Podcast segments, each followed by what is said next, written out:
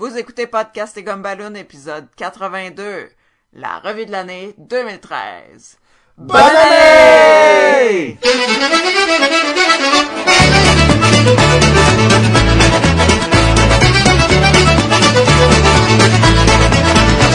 Si vous voyagez un brin du côté de Saint-Quentin, dites bonjour à mes parents qui habitent le rang. Vous pouvez pas les manquer, prenez le chemin pas pavé, près de la maison vous verrez, il y a une croix qu'on a plantée. En vous voyant arriver, Bienvenue à Podcast et Gumballoon, le podcast sur la bande dessinée, le cinéma, l'animation et la culture populaire en général et tout ce qu'on a manqué en 2013. Vous êtes en compagnie de Sébastien Leblanc et du bébé de l'année, Sacha Lefebvre. Écoutez, un bébé, là? Ah, oh, ça aussi, elle fait ça des fois, hein. Et du, euh, écoute, de, de, de, de l'homme de son temps, Jean-François de la Liberté. Euh, qu'est-ce que ça veut dire, ça? Ça veut dire que t'es, t'es, t'es, t'es, t'es hip. T'es comme, euh, t'es, euh, t'es, t'es avec ton temps. T'es, Ouais. t'es à l'heure, c'est ça que ça veut T'es dire. Wen, t'es Wen? Tonton? T'es t'es avec ton temps. Ah. Et vous êtes en compagnie de la célébrationnelle. C'est un mot. René Brodoucette, mesdames et messieurs. Celebrate good times. Come on! Je savais que t'avais- tu y avais trouvé un très bon, un très bon surnom, c'est bon, ça. Podcast et Gumballoon, à chaque semaine, habituellement, on parle d'une bande dessinée, d'un film, d'une série d'animation, de ce que ça nous tente. Mais cette semaine... On fera pas ça! On fera pas ça, on va ben, en fait on va faire ça, on va parler de plusieurs choses. Euh, en fait, tout ce qui nous a un peu échappé en 2013. Tout ce qui est télé, cinéma, euh, jeux vidéo, bande dessinée, et qu'on fera pas un podcast là-dessus, mais on va vous en parler dans la revue de l'année. Donc, Comme l'année passée. Comme l'année comme passée. l'année passée. Sauf qu'on va essayer de le faire d'un coup. D'un coup. Ouais, euh, deux C'est épisodes vrai, de deux on heures. fait en deux parties, tellement que c'était long. C'est le défi 2013. C'est le défi 2013 et on commence Ton, ton, ton. maintenant. Euh, Donc, donc, pour les auditeurs, juste, justement pour les auditeurs, euh, donc, euh, on va faire sonner une petite cloche quand on va trop parler. Vous allez pouvoir savoir quand que on va changer de sujet. Ça, ça va être juste pour le podcast d'aujourd'hui. Les autres podcasts, il y aura pas de cloche, là. et ça va être juste pour Jean-François. Quand je fais mes résumés, là. À chaque fois qu'il parle. On devrait toujours l'avoir. On devrait toujours l'avoir. On va commencer avec les bandes dessinées euh, en 2013, sur lesquelles on fera pas nécessairement un podcast pour diverses raisons. Et euh, on va commencer avec la première qui est euh, Jane, le renard et moi. C'est-tu trois BD, ça? Oh, oh, Moi, j'aimais beaucoup le renard. oui. C'était bon, c'était mon préféré. Bande dessinée qui a été très remarquée un peu partout. Euh, Ça a gagné plusieurs prix pour euh, livres de ci et de ça. J'ai pas la liste des prix devant moi, je, on le freestyle euh, ici. Et, euh, et ça a gagné beaucoup de prix. Et Sacha et moi, euh, on a été écouter un, euh, une entrevue avec le... J'allais dire, j'étais là. T'étais là, t'étais pas là. Je, je dormais dehors. Bande dessinée québécoise. Bande dessinée québécoise, on avait été voir une entrevue, c'était avec euh, Fanny Britt, si je me trompe pas, et j'ai le goût de dire Isabelle Arsenault, ça se peut-tu? Isabelle Arsenault. Je dis ça de même, je dis ça de même, je sors ça de mon chapeau. C'est, relax aujourd'hui, là. Les notes. C'est relax. Et donc, euh, Sacha, qu'est-ce que t'as pensé de cette bande dessinée-là? Oh, juste avant, là, moi, j'ai, qui qui a écrit ça? Qui qui a publié ça? Je sais qu'on on est pour passer rapidement, là, mais je veux savoir, là, si moi ça m'intéresse, là, je trouve ça où, là? Ben écoute, je, je, je- Je c'est, suis en c'est, train de c'est chercher ça. édité par euh, les éditions de la Pastèque, Isabelle. Arsenault et Fanny Britt. Comme je l'avais dit, mais je, je suis sacoche, je suis sacoche. T'es in. Et, euh, et donc, c'est ça, ça raconte euh, l'histoire de Hélène qui est victime de harcèlement et d'intimidation à son école. Elle trouve alors refuge dans le monde de Jane Eyre, Eyre, le premier roman de Charlotte Bronte. Donc, c'est c'est ça l'histoire, en fait. OK. Moi, j'ai vraiment pas aimé ça. Je Oh, sais, il y a je même un sais mot que- vraiment, là. Oui, oui, vraiment, Sacha n'a pas aimé ça. Et, et dis- dis-nous tes raisons, Sacha, parce qu'ils sont valables, sont, sont complètement valables. T'as as totalement le droit de pas l'aimer, là. ça fait ça fait un bout que, que, que je l'ai lu là, mais quand je l'ai lu, euh, c'est sûr que le style visuel, c'est très, euh, c'est un style très underground. C'est c'est pas euh, la bande dessinée conventionnelle avec qu'on est habitué. Fait que moi ça ça m'a repoussé un peu. C'est c'est un gamble un peu là. Si t'aimes ça, t'aimes pas ça, c'est très particulier. Il y a pas vraiment de cause. Les dessins c'est tout à, en, à la mine. Fait que c'est tout en gris, euh, à l'exception de petits détails ou de la, euh, mais euh, ça fait très sketchbook. Ça fait, on dirait vraiment qu'on rentre dans un sketchbook. Ça, je comprends le lien avec l'histoire, mais visuellement, visuellement, ça m'attirait pas. Euh, l'histoire, j'ai trouvé que il y avait, il y avait pas de fin. C'était juste un, un chapitre d'une, d'une petite fille qui. C'est une tranche de vie. C'est une tranche de vie, mais une tranche de vie qui, il y a pas une fin heureuse, il y a pas rien. c'est vraiment comme, ben raconte-moi comment ça se passe. T'as, une coupe de tes journées, puis it, là. Tu sais, j'avais pas grandi, les personnages ont pas grandi. J'ai trouvé qu'il manquait beaucoup de trucs et j'ai pas embarqué. J'ai du tout. C'est de valeur parce que oui, ça- tout le monde en parlait, euh, des prix puis tout. Puis quand on a vu euh, l'entrevue, ça avait l'air intéressant. Puis mais après la lecture, moi j'ai vraiment pas embarqué. Eh bien, moi, inversement, j'ai trouvé ça très intéressant, peut-être parce que j'aime beaucoup plus ce genre de bande dessinée-là. Je crois qu'il y en a pas beaucoup parmi nous qui ont aimé les Paul, euh, Paul à la campagne ou euh, Paul à un emploi ça. d'été. Ah, bon, tu vois. Moi, Mais Sacha, Sacha et René ont pas Non, vraiment, moi, j'aime pas trop ça. ont pas vraiment C'est aimé trop ce... tranche de vie, là. Ben, et moi, j'aime ça. Et c'est le genre d'affaires que tu fais comme Ah oui, moi aussi, quand j'étais jeune, telle affaire. Ah oui, moi aussi, tu sais. Et il y a quelque chose de vraiment. euh, c'est des bandes dessinées qui te permettent. C'est un peu un petit retour dans le temps. Et c'est ça que je disais à Sacha à propos de la bande dessinée Jane le renard et moi. C'est qu'il y a plusieurs parties dans le, dans le livre où est-ce que j'arrivais à m'identifier au personnage. Euh, pas tant parce que j'étais une petite fille qui se sentait grosse quand j'étais petit, mais euh, Ouais, je te reconnais là, vraiment. oui, tu me reconnais. Mais, mais c'est ça, il y a moyen de s'identifier facilement avec le personnage, puis de faire comme, ben oui, tu sais, nous autres aussi, on, on a l'impression que, tu sais, on n'est pas à notre meilleur, puis que euh, le monde est plus beau que nous autres, puis à un moment donné, la petite fille, elle s'en va chez le médecin, puis sa mère fait la même chose qu'elle, est comme, ah, j'ai encore engraissé, hum, ah, je suis grosse, hein. puis tu sens que c'est ça, c'est c'est beaucoup plus pas tant sur l'intimidation ou le harcèlement chez les jeunes, mais c'est une réflexion de, de choses que tout le monde vit quotidiennement, mais que c'est rendu tellement du quotidien qu'on s'en rend plus compte. Ben, c'est Moi, c'est comme c'est ça. beaucoup sur l'intimidation là. Il est très présent le, le thème là. Et Mais- l'image corporelle? Et l'image corporelle, mais pas tant. Puis c'est ça qui est drôle, c'est que elle, dans l'entrevue, elle expliquait que c'était pas tant un moyen de. Elle essayait pas de lutter contre l'intimidation, elle essayait juste de raconter une partie de sa vie. Mais je, trouve qu'il manquait de quoi parce que tu suis sa vie où ce que elle se fait intimider, elle se fait intimider à l'école, elle est pas contente dans sa peau, jusqu'à temps que il y a quelqu'un qui décide d'aller vers elle et hey moi je vais être ton ami et là ah ben c'est correct maintenant elle a un ami. Sais c'est hors de c'est un, un- c'est random c'est hors de contrôle, là. ça s'est arrivé que si cette personne-là t'aurait pas, aurait pas voulu être ton ami, ben ça aurait continué, puis tu t'aurais fait intimider, puis tu t'aurais pas aimé pour un autre volume ou quoi, tu sais. Mais c'est souvent ça, la vie. Avant ta première blonde, Sacha, parce que moi, avant ma première blonde, en tout cas, c'était de même, j'avais l'impression que les filles voulaient rien savoir de moi, que j'allais finir tout seul, puis nanana. Mais jusqu'à temps que quelqu'un fasse comme, hey non, toi t'es spécial, puis tu devrais être aimé, on dirait que tu le sens pas. Puis je trouvais que c'était ça un peu le message. que ça soit vrai, je suis sûr que c'est, bien fait, que ça soit vrai, c'est juste à plat. Peut-être parce que c'était trop vrai. Anyway. Mais, somme toute, moi j'ai aimé, Sacha a pas aimé. Faites-vous votre propre opinion. On va passer à la bande dessinée suivante. Euh, on va laisser euh, Jean-François parler un peu. On va y aller avec Thief of Thieves. Ok, donc Thief of Thieves. Ça, c'est euh, un de mes amis qui m'a passé les deux trade paperback, euh, les deux premiers trade paperback. C'est une série qui est publiée par Image Comics, qui est sortie en début 2012. Je crois qu'ils sont rendus dans le coin de 17 euh, fascicules. Donc, euh, c'est une série qui a été créée par Robert Kirkman. On regarde donc, c'est Donc, qui, celui- lui?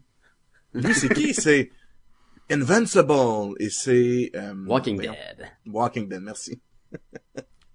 Donc, ben, justement, il y a un beau lien avec Walking Dead, c'est que quand il a pensé à cette idée-là, il était en train de travailler sur Walking Dead pour la télévision, puis il a bien gros aimé la dynamique entre les écrivains, les, les gens qui se réunissaient, qui se, lan- se lançaient des idées, puis qu'après ça, une fois que tout le, le, le, le, le gros casse-tête avait été euh, décidé, mais là, chaque, chaque personne allait écrire son épisode. Il avait bien gros aimé ça. Fait qu'il décide de reproduire ça euh, dans une dans une dans une bande dessinée puis dans un, un, un- un- pas un brand là mais tu sais comme une nouvelle une nouvelle partie d'Image. Puis euh, donc c'est ça qui est fait avec Thief of Thieves. Donc il y a quatre quatre écrivains qui travaillent sur cette série là et un seul dessinateur. Donc les écrivains on a lui-même Robert Kirkman on a aussi Nick Spencer James Asmus et Andy Deagle Andy DeGaulle, cool. Ouais, il a travaillé un peu là-dessus. Le dessinateur, c'est Short, Sean Martin Bro. Martin Bro? Ouais. Mais l'histoire, en vraiment rapidement, là, ok, c'est euh, le gars, il le héros s'appelle Conrad Paulson. Euh, Excellent. c'est un monsieur peut-être dans la fin quarantaine, début cinquantaine, vraiment cool. C'est un master thief du nom de Redmond. Donc c'est vraiment là un des le top si tu veux là voleur de son époque là. Puis euh, ça commence qu'il prend sa retraite. Donc ça va faire comme le coup de sa vie. Puis là juste avant d'aller faire le coup de sa vie en réunion avec sa gang, il dit ah non, moi je prends ma retraite. Donc tout tourne alentour de, du fait qu'il prend sa retraite puis que il y a des gens, il y a des euh, gens qui veulent qui finalement qui prennent pas sa retraite parce que c'est le meilleur. Donc euh, lui se retirait pour recréer un lien avec son fils euh, qui est un peu un, un- un perdant là, un, vrai loser là. Puis son ex-femme. Donc, euh, sauf que justement, par son fils qui fait des niaiseries, il est ramené dans ce dans ce berceau-là du crime. Euh, il y a le FBI qui court après aussi, parce que tout le monde connaît Redmond, mais personne connaît Conrad Paulson. Donc, c'est tout un peu la dynamique. C'est vraiment une bande dessinée super intéressante. Euh, Il y a beaucoup d'action, euh, il y a pas de super-héros pas en tout, c'est du euh, c'est du c'est c'est presque du, euh, du du I Spy adventure là. Ça me fait penser beaucoup à Parker dans le, le style euh, où est-ce que justement c'est un gars qui est habitué d'organiser des crimes, puis il doit former sa gang pour le pour le, le- faire en sorte que ça fonctionne, puis tout le kit là. Ça semble être un peu le, le- Tu dis Parker ou Archer? Parker. Parker. Ok. Euh, sauf que ça, c'est une bande dessinée de 2012. Fait que j'imagine, toi, tu l'as découvert en 2013, c'est pour ça que tu l'as mentionné. Oui, je l'ai découvert en 2013, puis le deuxième Trace est sorti en 2013, Ah. en mai 2013. Puis d'ailleurs, il y a aussi une, une série télévisée en, en développement. En travail. Ouais. Qu'on sait pas si ça En va sortir. développement. ou pas. c'est En pas- produ- ok, pas en production, en Non, développement. en développement. Ils sont pas, Ouais. C'est AMC qui, qui, qui a comme les droits. qui est la même Ah. compagnie de Walking Dead. Ouais, ouais, ouais, parce que c'est justement, il expliquait dans une entrevue, euh, euh, Kirkman, il disait, à un moment donné, il était assez, ça a bien pogné son, son, sa- sa- la série TV Walking Dead. fait qu'à un moment, il dit, hey, euh, toi, qu'est-ce que t'as d'autre, là, tu sais, dans ton pipeline, là, tu sais, qui serait intéressant? Puis il dit, ben là, je travaille sur ça en bande dessinée, puis ça se ferait bien. Ça Fait serait là, mieux qu'Invincible? Ben là, aucun Ben des oui, ben oui. Fait que c'est facile, là, tu sais. Ben écoute, on va passer à la bande dessinée suivante. Euh, dernière bande dessinée, en fait, dans la catégorie. Euh, J'ai lu cette année euh, la bande dessinée qui est tirée d'un script de Jim Henson, le créateur des Muppets, et qui s'appelle Tales of Sand. Et c'est une bande dessinée. J'aurais de la misère à vous faire, en vous en faire un résumé parce que c'est une bande dessinée abstraite un peu. Ok. est-ce que tout ce qui se passe se passe un peu comme dans un rêve. Et donc, il y a des choses impossibles qui se passent. Comme par exemple, le gars parcourt le désert et soudainement, il y a une switch euh, après une roche dans le désert et quand il pèse sa switch, ça ferme les lumières. Sais, dans le désert, on s'entend. Euh, soudainement, il y a un petit... Ça ferme le soleil, genre? Ça ferme le soleil, genre. Soudainement, il arrive à une place, c'est une petite cabane en bois. Quand il regarde à l'intérieur, euh, il y a un bar, puis là, il veut aller dedans, mais il peut pas rentrer parce qu'il n'a pas son jacket, puis des trucs de même. C'est vraiment pété tout au long. Et il y a une espèce de, de, de, de, de tout le temps de rivalité entre deux personnages qui revient. Et il y a une fille qui est impliquée là-dedans et c'est vraiment bizarre comme feeling, mais ça vaut vraiment la peine d'être vu. Le C'est pas du tout dans le même, euh, dans la même veine que les mopettes, là. Du tout, du tout, mais, en- mais c'est très dans la même veine que Jim Henson a écrit quelques téléfilms dans les années 70 qui avaient toutes justement une espèce de feeling abstrait, de trucs qui se peut pas, mais qui... euh, mais, mais qui font une- un film d'une heure, finalement. Et c'est ça, tellement beau. Ben, la bande dessinée est vraiment belle, et c'est Ah, pas un style abstrait, c'est un style vraiment... C'est très bande dessinée, là, carrément américaine puis tout, là. Ça fait très, ça fait image comique, là. presque cartoon. Ok. Ok, ok, ok. Ah, ouais, ok. Ouais. C'est vraiment beau. des humains ordinaires là-dedans Ouais, ou il y a des ouais. petits personnages fuckés Il y a de pas de, mopettes, y a pas de petits euh, personnages peu, là, euh, du tout. ou à la labyrinthe ou quelque T'as, chose. euh, à un moment donné, t'as des, euh, t'as des guerriers euh, arabes, t'as une équipe de football américaine qui court après le gars, mais lui, il trouve refuge dans un saloon euh, perdu en plein milieu du désert. Qui est là, il y a un bonhomme qui arrête pas de parler, puis de parler, puis de parler, et de le stouler qui est là, parce que lui, il essaye de se cacher. C'est vraiment, il y a des scènes vraiment bizarres que tu fais, c'est comme si c'était un rêve. Ça a Ok. aucun sens. Mais ça en a vers la fin. On dirait qu'à un moment donné, tu fais comme Ah, ok, est-ce qu'il fallait que je comprenne ça? Ok, mais je vais le relire parce que de toute la fin, de toute façon, la fin t'incite à relire le début. Ok. Et, Puis- et, et Ouais. donc, c'est c'est vraiment spécial. Excuse-moi, Sacha, vas-y. Non, je voulais juste rajouter avec euh, le, le visuel, là. C'est, c'est, tu sais, les dessins qui sont super bien faits, mais les jeux de couleurs puis les jeux de différence entre euh, de l'aquarelle à juste des lignes en, en contour, pas de couleur, en couleur naples, tu sais, c'est, c'est très flyé, là. Oui, ben, soudainement, t'as une case de bande dessinée typique, puis la case d'après, il est en train de... Il y a comme un mood qui est, là, puis c'est tout en, aquarelle, comme disait Sacha. Il y a vraiment... Il y a une diversité dans le style, il y. C'est très intéressant, mais ça se décrit mal. Donc, euh, je vous, recommande de le, de, regarder vous-même. On va passer, euh, si vous le voulez bien, messieurs, dames, à la section webcomic. Euh, on a eu la chance cette année d'aller au lancement du volume 3 des Boomeries. C'est vrai, c'est vrai. Où est-ce qu'on s'est pas on-? Ouais, ouais, ouais. Oui, parce que ça fait euh, ça faisait quelques fois qu'on avait euh, qu'on avait croisé Boom dans les conventions ou en fait pas mal juste dans les conventions. Puis euh, on a eu la chance justement d'aller chercher euh, le, le volume 3 qui venait juste de sortir. Et moi, ben, en fait, nous deux, par la même occasion, on a acheté les trois autres volumes et les Boomeries. Euh, si vous allez à boomerie.com, on a le lien dans notre section lien euh, sur le site web. Euh, vous pouvez voir toutes les bandes dessinées qu'elle a faites en euh, de- depuis, depuis le début et c'est le fun. C'est vraiment une bande dessinée cute là que. C'est la que même, euh, fois- on parle de Boom, là. Pour ceux qui se rappellent, qui écoutent nos podcasts, là.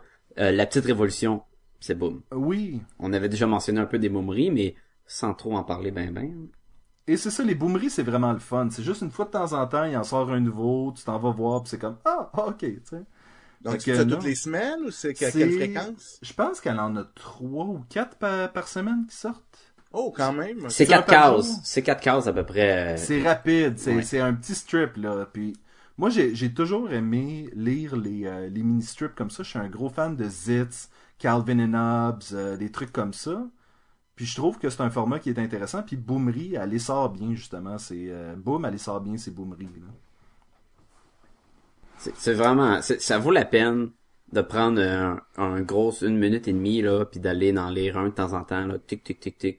C'est c'est c'est charmant puis moi j'y trouve encore plus beau que euh, la petite révolution. Je trouve le visuel des momeries là parfait. Ma seule critique dans les livres, c'est le texte est un peu petit. Ah, j'ai j'ai pas. euh, C'est sûr que sur le l'internet ça doit ça, ça paraît pas pareil là, mais imprimé j'ai trouvé que en tout cas dans le volume 1 là, le, le texte était il était petit puis des fois c'était comme oh c'est dur aller mais mais à part Ben, ça c'est sûr, c'est sûr que le premier volume, c'est comme les balbutiements des Boomery où est-ce que tranquillement elle commence à. Développe son style et tout. Exactement, exactement. Je pense que ça s'améliore un peu ça au, euh, au volume 2 ou 3. En tout cas, moi j'ai pas j'ai pas l'impression que ça m'a dérangé. peut-être juste moi qui ai rendu myope qui va plus rien. T'es vieux, Sacha, c'est ça l'affaire. Quand on tient, et là. peux-tu commencer ça n'importe quel ou je me Tu peux, au tu début? peux vraiment commencer ça n'importe lequel. Ouais, c'est c'est vraiment. euh, Oh. C'est toutes des petites anecdotes. Ce qui est très drôle à propos des boomeries, c'est que euh, il y a beaucoup de blagues, de rêves, de salles de bain. Et et Boom a l'air d'avoir une blague de rêve de salle de bain par semaine. Ça... Et c'est tellement drôle parce que des fois tu fais comme Ah ouais, il me semble que j'ai déjà eu ce genre de rêve-là, moi aussi. Tu fais Ben, des rêves que tu es dans la salle de bain ou... ben que elle, c'est ça, elle, elle est en train de, par exemple, être à la salle de bain et euh, au lieu de, je sais pas moi, des, un rouleau de papier de toilette, c'est des fesses. Ou tu sais, des trucs comme ça, là, il y a des... Ok. C'est, faut vraiment, je le rends pas bien, là. Je Non, non, c'est pas juste ça, là. Là, mais- Je suis à peu près certain que je viens d'inventer ce gag-là de toute pièce. Je suis désolé, mais euh, allez. Ah, je le trouve drôle, moi, ton gag. là. Oui, Ah ben ouais, merci. on parle de fesses, c'est sûr que c'est drôle. là. Donc oui, boomery.com, allez voir ça. Ouais. On va... Euh... ah Oui, Oh yeah, une cloche! c'est assez, c'est assez. Euh, je voulais parler aussi, euh, une amie de Boom, Caroline Bro, a fait euh, la, le webcomic Hiver nucléaire. Vous pouvez aller voir sa page Hiver nucléaire sur Facebook. Et euh, c'est les histoires de... C'est Flavie qui, euh, qui est livreuse dans un, euh, un Montréal post-apocalyptique. Allez, quoi?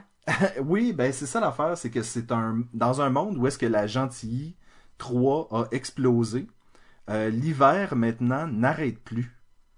Oh. Et donc, à la veille de la Saint-Jean, Flavie doit aller chercher en skidoo des euh, bagels chez Fairmount Bagel. Et euh, lui arrivera une, une folle épopée.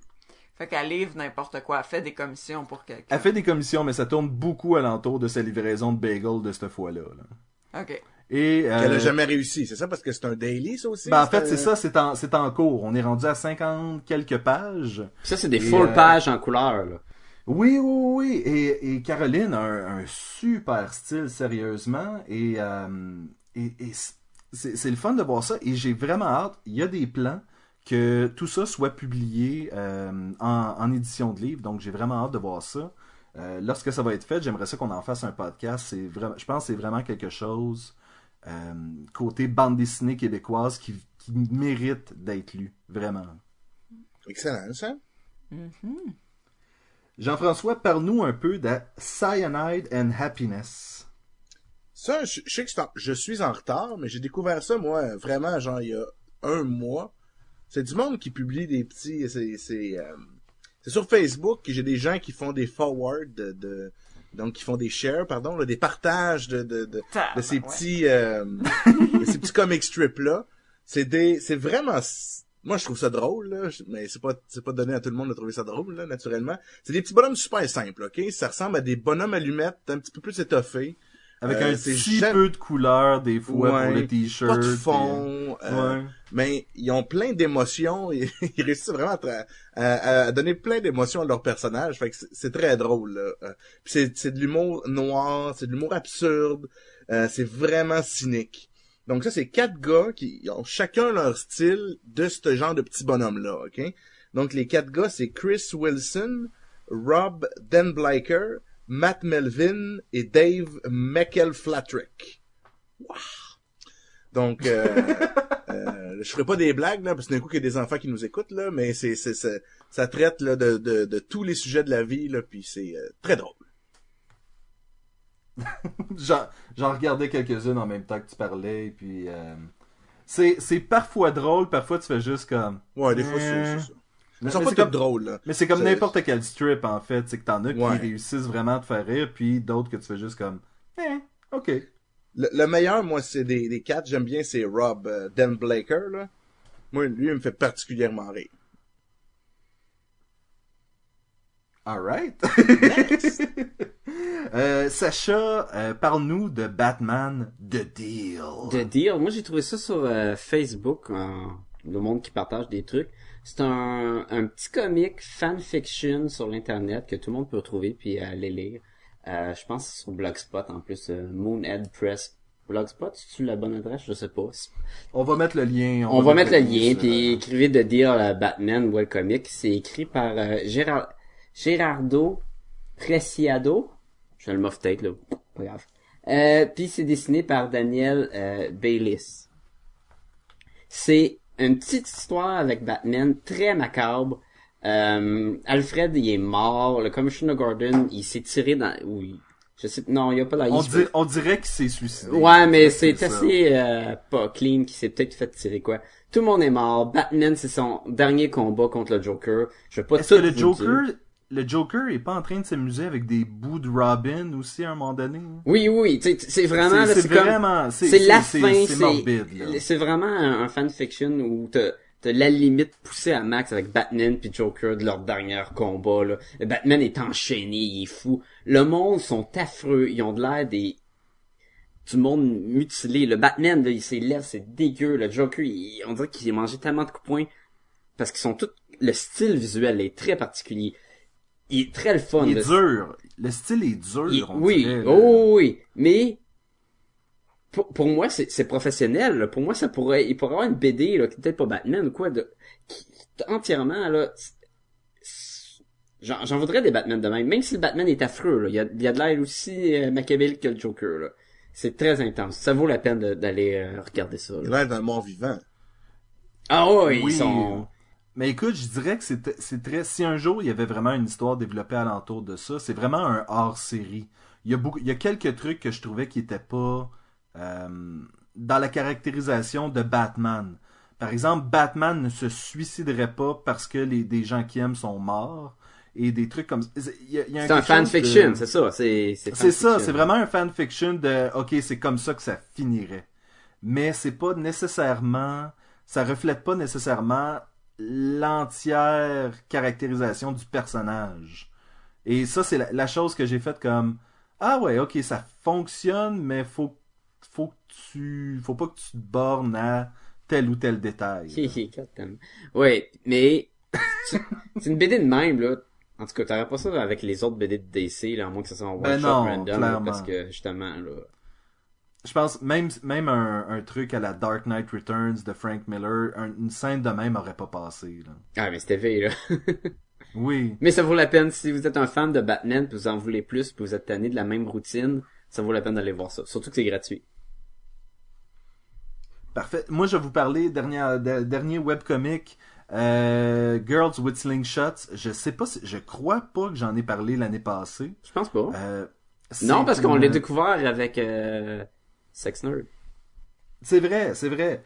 Et euh, c'est vraiment bon. C'est, ça fait des années que c'est en cours. Euh, Il y a un cactus qui parle. Il y a un chat euh, Jello. Il y a un chat mort qui hante une personne. Il y a euh, plein de sexe et de relations et de rebondissements.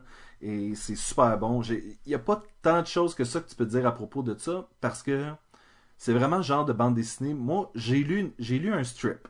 J'ai fait comme Ah, c'est le fun, je vais lire les premiers. Fait que là, tu t'en lis une coupe de premiers. Puis avec les, les webcomics, on dirait que c'est toujours la même chose. Les premiers sont pas nécessairement les meilleurs. Sauf que tranquillement, tu t'attaches au personnage. Puis là, il développe un nouveau personnage que tu trouves intéressant. Puis là, il y a une petite histoire d'amour entre deux personnages. Puis là, après ça, ça s'en va. ailleurs. Puis éventuellement, tu te rends compte que tu as lu pour 8 ans de comic strip. et qu'il y a toute une histoire complexe en arrière de ça, du développement de personnages, puis tout et tout. Et euh, il y a vraiment des trucs intéressants dans Girls with Slingshot. Euh, je le recommande chaudement. Par euh, c'est Daniel euh, c'est ça? Daniel Cos- Costello, c'est Co-? Corsetto. Corsetto. Corsetto. Castello. Daniel, euh, homme ou femme? Femme. Euh, une femme. Elle. Oui. Et ce qui est très intéressant de ce webcomic-là, c'est que tu lis le webcomic, tu peux passer au suivant, mais si tu passes ton curseur par-dessus le webcomic, il y a une espèce de petit caption qui vient... Euh, oui, j'ai pas parti le temps. Qui vient euh, juste complémenter son gag. Donc, des- ça vaut la peine de prendre quelques secondes puis regarder qu'est-ce qu'elle a écrit comme Ah, commentaire. Dans, le fond, elle exploite vraiment le, le, Oui, oui, elle, utilise... là. C'est pas comme, euh, sais, je, fais une bande dessinée puis je la mets sur Internet. Oui, là. ça sera, ça sera pas écrit 0001.jpg. Là. Ça va, tu ça va être une écrit valeur comme... ajoutée. Là. Oui, exactement. Et euh, ça vient aussi avec, tu peux laisser des commentaires sur la bande dessinée. Il y a, euh, une fois de temps en temps, elle fait poser des questions aux personnages. Et là, elle va euh, faire une petite bande dessinée là-dessus. Il y a des artistes invités une fois de temps en temps. Ça arrive souvent dans des webcomics, donc, euh, mais c'est, c'est toute une expérience. Je Des fois, est-ce qu'elle ex- est-ce qu'elle exploite, par exemple, quand tu passes ton curseur, il y a un mouvement qui s'opère dans Non, la case? non, du tout, du tout, du C'est juste comme, euh, c'est juste une petite information cachée qu'elle a rajoutée de plus. Ok. Euh, Est-ce qu'on passe à la section cinéma? Cinéma. Allons-y. Parce qu'on n'a plus de webcomic. Fait que... Donc, euh, Sacha, parle-nous de Movie 43. Oh! Est-ce est-ce que je suis le seul qui l'a vu? Ouais. Oui. Ok. Ouais. Euh, Avez-vous vu la bande-annonce au cinéma dans le temps? Non. Parce que oui? T'sais, ça avait l'air vraiment n'importe quoi. Il y avait rien qui, qui était cohérent puis qui suivait. Puis là, tu te disais, bon, mais c'est quoi, c'est vraiment un film ou quoi? Je l'ai vu. C'est, c'est très intense. C'est, dans le fond, je sais pas s'il y a vraiment, non, il y a pas vraiment 43 films dedans, là. Ce qui arrive, c'est que Dennis Quaid, il va faire un film. Fait qu'il s'en va lire son, son script à un réalisateur de film. Et c'est, C'est vraiment Dennis Quaid? c'est ben non, c'est un autre personnage, là. Ok. Et il, il est désespéré, il veut faire un film. Et son film, c'est l'idée, mettons, je vais faire le plus d'affaires cave ever, puis faire ça dans un film. Et, dans le fond, il raconte le film, et c'est plein de capsules, c'est plein de, de petites histoires qui ont aucun lien entre les uns les autres, avec une, un cast inco- tu sais, plein de monde, là. Euh, il y a Naomi Watts, euh, Hugh Jackman, euh, Kristen Bell, euh, Halle Berry, euh, plein, Sean William Scott, Anna Faris, plein, plein, plein, là. Il- Chris Pratt, il, il y a vraiment trop d'acteurs dans ce là Même euh, Richard Gere. Et ça passe des histoires des aussi caves comme euh, euh, Hugh Jackman puis euh, la fille dans, Tita- dans Titanic, là, Kate euh, Winslet. Blanchett? Oui. Winslet? Winslet? Ouais. Ils s'en vont à, un date, puis c'est comme un blind date, fait qu'elle elle, euh, elle l'a jamais été, euh, ils ont jamais sorti avec. Et il y a un gros foulard, il enlève son foulard, il y a deux testicules dans le cou. Ah oui, oui, j'ai entendu parler de ce Puis là, elle est comme, Ok, là, je m'en puis là, elle a plus fait t'en, juste, plus t'en parles, plus ça me dit quelque chose, moi aussi, mais il me semble que la critique était pas super Non, favorable. même- c'est parce que vraiment il y a tellement bon, de petites histoires qu'il y en a qui sont super drôles, puis il y en a qui sont plus comme affaire avec Ali Berry là, puis être un doute, puis ils se font faire des euh, truth or dare, puis ça ça devient débile à la fin là, c'est pas drôle. Là. Mais il y, y en y en a il y en a vraiment des caves. Il y en a un que Donc, ce que, ce que c'est réellement, c'est que c'est une anthologie de court-métrage. ouais. Ben c'est un gros n'importe quoi là, c'est surtout ça là, faut pas s'éloigner de ça là. Genre il y a Richard Gere, il, il, il est chef de, de- c'est un bureau là, puis ils ont inventé un nouveau iPad, iPod, mais c'est une fille tout nue.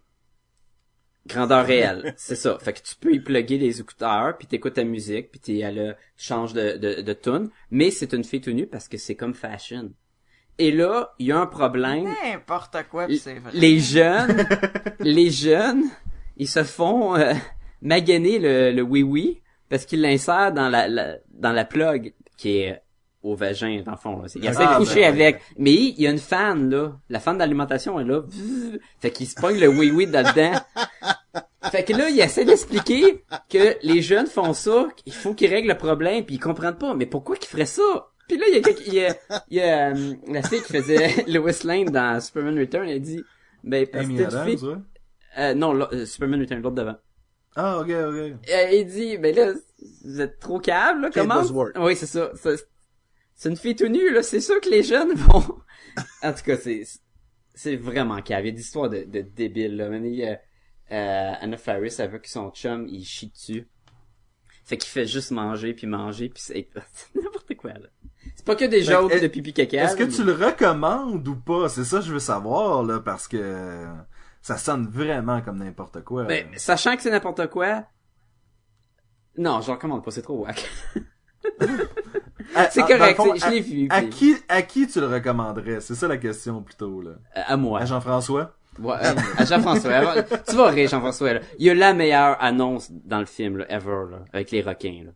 Mais je l'ai dit pas, Ah, là, ouais. mais ça, ça vaut la peine, là. Je l'ai ri, là, je l'ai, je l'ai broyé sur le sofa. Ok. Sacha, t'as plus de films que t'as vu que tout le reste, donc t'as un double tour.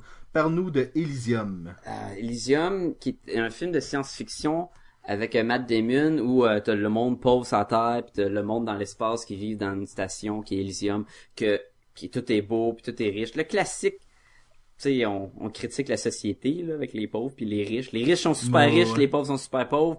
Et là, lui, il a pas le choix, faut qu'il aille là-bas parce que sa vie en dépend. Et il se fait greffer dans le dos un squelette robotique. Puis fait qu'il est plus fort, puis il prend des guns, puis il essaie de se ramasser là-bas. Puis c'est euh, le, le nouveau film de Neil Blomkamp qui avait fait District 9. Fait que Qui quand était tu- excellent. qui était excellent. Alors quand je voyais la bande-annonce, je me dis ça, ça va être écœurant. Quand j'ai écouté le film, c'était très ordinaire. Le visuel est beau. euh, Il y a des passes fun, il y a des passes très violentes, euh, mais ni plus ni moins. Puis la fin, c'est super calme. Tu l'as vu toi? compté, là. Non, on me l'a compté. Ah, c'est très, c'est une location au plus. Et un moins, film à regarder du côté au moins. De ton, de ton, de ton beau côté de profil, au moins. là. Ouais, c'est ça. ça joue dans le background, là. Ouais, c'est ça. Puis tu dis qu'est-ce qui s'est passé? Ah, il l'a tué. Ah, ok. Ah, ok. Cool. Fait que tu recommandes chaudement? Je non, je rec- je recommande de louer si vous avez rien à faire. Ce que je Hey, recommande ça- chaudement, c'est pas ça. Ça va pas bien pour tes films cette année, Sacha. Jean-François, fais-nous donc un petit euh, résumé vite vite du film Pacific Rim. Ah, ça, euh, ça, j'ai- une belle relation d'amour-haine, alors je vais, y aller juste rapidement. C'est l'humanité se fait attaquer par des euh, intraterrestres qui sortent d'une faille dans le Pacifique. Donc, le Pacific Rim, exactement, donc la faille du Pacifique. Puis ces espèces d'immenses monstres-là détruisent euh, tranquillement la race humaine. Les humains ont fabriqué des robots, d'immenses robots à la Goldorak là, pour les vaincre. Euh, mais euh, les monstres arrivent de plus en plus vite et il y a de moins en moins de robots pour les défendre. Alors il y a un dernier stand-up de la race humaine avec les quelques robots pour essayer d'aller rentrer dans le Pacific Rim et détruire les robots. Les, pas les robots, les méchants extraterrestres. Hein, c'est rapide? C'est Godzilla contre Goldorak. Pow! Ah, En fait, en fait, Sacha, je voulais te demander, parce que je l'ai pas vu, mais toi tu l'as vu et je sais que t'as euh, écouté les Neon Genesis euh, Evangelion. Ouais, des Est-ce que euh, c'est Gundam un peu le- tout, ça fait de même. Là. Ouais, est-ce que c'est un peu le même principe? C'est un genre d'hommage. C'est pas pareil. Ils ont leur propre recette, ils ont leur propre robot, ils ont leur propre technologie dont on se joint l'esprit ensemble. Là.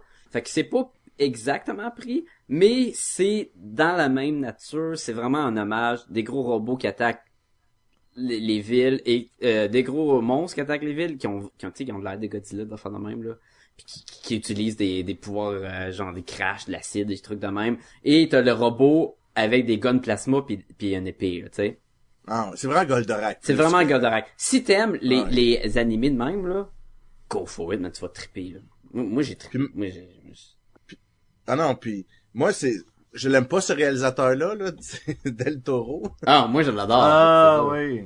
Moi je l'aime vraiment pas. Je trouve que ces, ces films ils ont pas d'histoire. Puis ça c'est dans le même concept, tu sais. Je vais dire il y a deux, moi je vais je vais séparer ce film là en deux, OK? C'est quand il y a des humains puis quand il y a des robots, OK? Quand il y a des humains dans mon sens là, OK? C'est mauvais. OK? Mais quand il y a des robots, tu peux pas faire quelque chose de plus cool que ce qu'est-ce que ce gars-là il a fait. Quand les robots ils vont se battre contre les les je dis euh, j'en j'en je retrouvais mon cœur d'enfant, j'en shakeais sur ma je je je, je- c'est incroyable quand il sort l'épée là, tu sais quand Ah, c'est ouais. en temps qu'il y a besoin là, qu'il y a plus rien là, il y a plus de gun, il y a plus rien. Puis là, il sort son épée, et t'es là, oh, le, le monstre, il est tellement dans le caca, le gars, il a une grosse épée. Ça peut juste, c'est juste super bon quand il y a des robots. puis à la fois c'est cave là tu sais parce que il a pas pris son épée dès le début puis c'est tellement efficace Ouais. Ben Ça, ça, c'est- un, classique, c'est ça, c'est un classique des trucs de robots aussi. Là, de n'importe quoi là comme Utiliser la meilleure arme quand t'as plus d'autres options. Mais non, utilise ta meilleure arme au départ, ça va être fait, puis... euh, Puis les robots là sont exploités à la corde là. Ils donnent tout ce qu'ils ont à donner. c'est c'est pas comme le robot. là. Le robot il est magané là. Il, il il survit à une bataille. Là. Il est vraiment tout pété. Puis là faut qu'il se rebatte tout de suite parce que là les monstres arrivent de plus en plus vite. C'est quelque chose. C'est très visuellement c'est incroyable. Donc toi, c'est une de tes recommandations de 2013. Moi ça à l'est du bout avec les humains. Puis il y en a beaucoup de bouts avec les humains. là. C'est ordinaire. Je sais pas qu'est-ce que toi tu penses, Sacha. Là. À part Idris Elba là, que j'ai trouvé très bon. Là. Il est toujours bon, Luther, là. Mais, euh, écoute, la partie des humains, là, c'est les pilotes des robots, là. C'est comme écouter Transformers, les cartoons, là, pis t'avais les humains. Ce que tu vas voir, c'est les robots péter Ouais. la gueule à d'autres robots ou à des monstres dans ce cas-là. C'est sûr que la partie d'humain, c'est pas la meilleure, sauf que j'ai pas trouvé que c'était plate. Tu sais, il y avait quand même, tu sais, de l'interaction, il y avait des scientifiques qui étaient comme comiques. C'était facile, c'était facile, mais c'était pas le, le point, c'était pas d'avoir la... Jean-François, il l'haït, là. Non, mais on voulait pas la liste de Schindler puis des robots en arrière-plan là. On Non, voulait des robots puis du monde en, en... Fait que euh, écoute moi, je le recommande, l'action puis du fun puis en plus si t'es un fan de gros monstres puis de robots, il y en a pas tant que ça des films sur des gros monstres puis des robots. Non, puis je le recommande. Pour de vrai, je le recommande aussi là. C'était tellement magnifique là quand les robots se battent. là. Oh oui. Alright. Euh... Prochaine, moi je vais, je vais en profiter faire une parenthèse. Sacha t'a mentionné quelque chose. Euh, t'as dit c'est l'équivalent de Goldorak ou c'est Jean-François qui C'est moi Goldorak versus- contre euh, Godzilla, oui. contre Godzilla et récemment est sorti le plus récent euh, teaser pour Godzilla. Qu'est-ce que vous en avez pensé? J'ai hâte. Vous avez Je- hâte? je, je sais pas. Je, je- C'est sûr que c'est mieux que le Godzilla américain là de 2000. Ah, c'est sûr. que- J'ai- je sais 98. pas qu'est-ce qu'ils veulent faire, euh, qu'est-ce qu'ils vont. J'ai personnellement aucun aucun attachement au personnage, mais je trouvais quand même que ce que le preview offrait avait l'air intéressant. Écoute, moi c'est un de mes héros d'enfance Godzilla. Ah ouais, ok. Je n'ai genre au moins T'es vu héros d'enfance. J'ai genre vu euh, une vingtaine de films, là. Tu sais, j'ai- hâte, là. Moi, ce Godzilla, je le trouve cool. Sacha, quand il était jeune, il, se disait, moi plus tard, je vais être Godzilla. Hey. Godzilla, là, dans un film, à un moment donné, il bat le méchant et il fait une danse. Parce qu'il est content. Nice. Ça, c'est cool. Mais on verra pas ça, là, je pense. Non, il sera pas fait dans Rubber. Il a l'air très méchant. Mais c'est correct, ça a l'air, je, je, je suis curieux, là, je suis curieux. Sacha, Oz the Great and Powerful. Not so great and not so powerful. Je me souviens quand t'as été voir ce film-là, t'hésitais entre lui puis euh, Jack, le tueur de géants? Puis finalement, je n'ai vu aucun. J'ai vu ça en, en a- dans l'avion quand je suis allé à Miami. Ah. Fait que je l'ai vu sur une petite télé, euh, pas trop, mais c'était correct, là. Euh, L'idée est cool, tu sais, d'être un prequel pour euh, Le. Messien d'Oz. Et ça fit plus ou moins avec, là. C'est sûr qu'il y a peut-être des changements, mais ça finit quand même, là. Si tu connais, si t'as vu les cartoons, si t'as lu le livre, si t'as vu le vieux film, pis tout, c'est le fun que ça se passe dans le même univers, pis tout. Mais le fait de suivre un pas bon, parce que c'est ça que c'est, euh, le Wizard of Oz, c'est C'est son arrivée à Oz. c'est un gars bien ordinaire, puis là tout le monde pense que c'est un wizard, fait que là il fait semblant qu'il est un wizard. Puis là jusqu'à temps que ça le tire dans le pied, puis que le monde est fru contre lui, finalement il essaie de se racheter en faisant une bonne action. Wow, j'ai jamais vu ça. Ok. Mais ça, il manque de quoi? Il- La fin, ça, c'était pas assez bon. C'était pas, il y avait du potentiel, même le visuel était cool. C'était limité. J'ai- Ça aurait pu faire de meilleur job. Je, je recommande même pas. Donc ju- jusqu'à maintenant, vous pouvez écouter Pacific Rim, c'est pas mal ça. C'est qui, tout. euh, Ouais. À Jean-François- part les autres films qu'on a vus, là, qu'on a vus Oui, cette année, oui, qu'on a parlé dans nos Il y en a, podcasts. il y en a d'autres qui s'en viennent. Il y en a d'autres qui s'en viennent. Euh, Jean-François, parle-nous de Red, R-E-D 2. Donc, Retired Extremely Dangerous 2. Ben, le premier, moi, j'avais vraiment aimé ça. J'avais été agréablement surpris. J'avais trouvé C'était ça sy- c'était sympathique. C'était le fun. Ouais, ouais. même, le- il était long, le film, le premier. Quand il a fini, je suis quoi, déjà fini? Tu sais, fait- parce que j'avais été dans l'action, j'avais bien aimé ça. Mais la deuxième, là, c'est du réchauffé, du pré-mâché. Come on, tu sais. J'imagine, que- parce que c'est quand même basé sur la bande dessinée, là. Mais il y a pas de, bande dessinée 2, non? Ben, ça doit, là, parce que y a- ça va l'air d'être basé sur, de la bande, sur une bande dessinée, là. Fait que, Mais, mais je suis d'accord avec toi, c'est... euh, c'est, tu l'as vu toi aussi, hein? Oui, je l'ai vu. Ah, Écoute, ok, parfait. C'est pas aussi bon que le 1. Euh, tout le charme du premier, il essaie de le réutiliser, mais c'est moins bien fait. Exemple, le euh. John Malkovich était excellent dans le premier. Là, il essaie de le pousser puis de le pousser. Ça en est moins bon. La relation avec Bruce Willis puis euh, sa blonde, là, c'est plus que elle, elle, c'est une junkie d'adrénaline. Puis tu sais, il y a des moments drôles puis il y a plein d'actions là. Tu sais, c'est correct à voir. Mais il y a rien de mieux, il y a rien que tu dis, waouh, ça c'était vraiment mieux que le premier là. Mais, moi, Anthony Hopkins, je l'ai vraiment aimé, là. mais- Ah, tu vois, moi, j'ai trouvé, j'ai trouvé ça poche vers la fin, là. Ah, c'est poche, vers la fin, je suis d'accord. Il est là dans l'avion, là, puis ah non, non. Mais le vieux sénile, là, tu sais, c'est comme un super, euh, super cerveau, là, fait que, à un moment donné, il y a un petit couteau, tu sais, il est vraiment, c'est vraiment un, un- un érudit, là. Puis là, il y a un petit couteau, mais c'est comme où donner des coups de couteau. là. Oh ouais, il- mais il donne des petits coups de couteau, là, puis les mondes, ils font juste mourir, là. En tout cas, moi, ça m'a fait rire, là, mais... c'était correct. Je l'ai vu, je suis sorti du cinéma, j'ai fait ah ok, c'est correct. Je suis content. Ah, même moi, même pas, je m'emmerdais, là. Ah ouais, à ce point-là? Ah ouais, c'est ça. C'est du pré-mâché, là. Fait que- Pas vraiment pas, c'est vraiment pas à la hauteur que le premier. Ben moi je pense qu'on va se reprendre les gars. Sacha, t'as vu Fast and Furious 6. Ça, Lui- c'est sûr ça. que c'est bon, là. Oh man.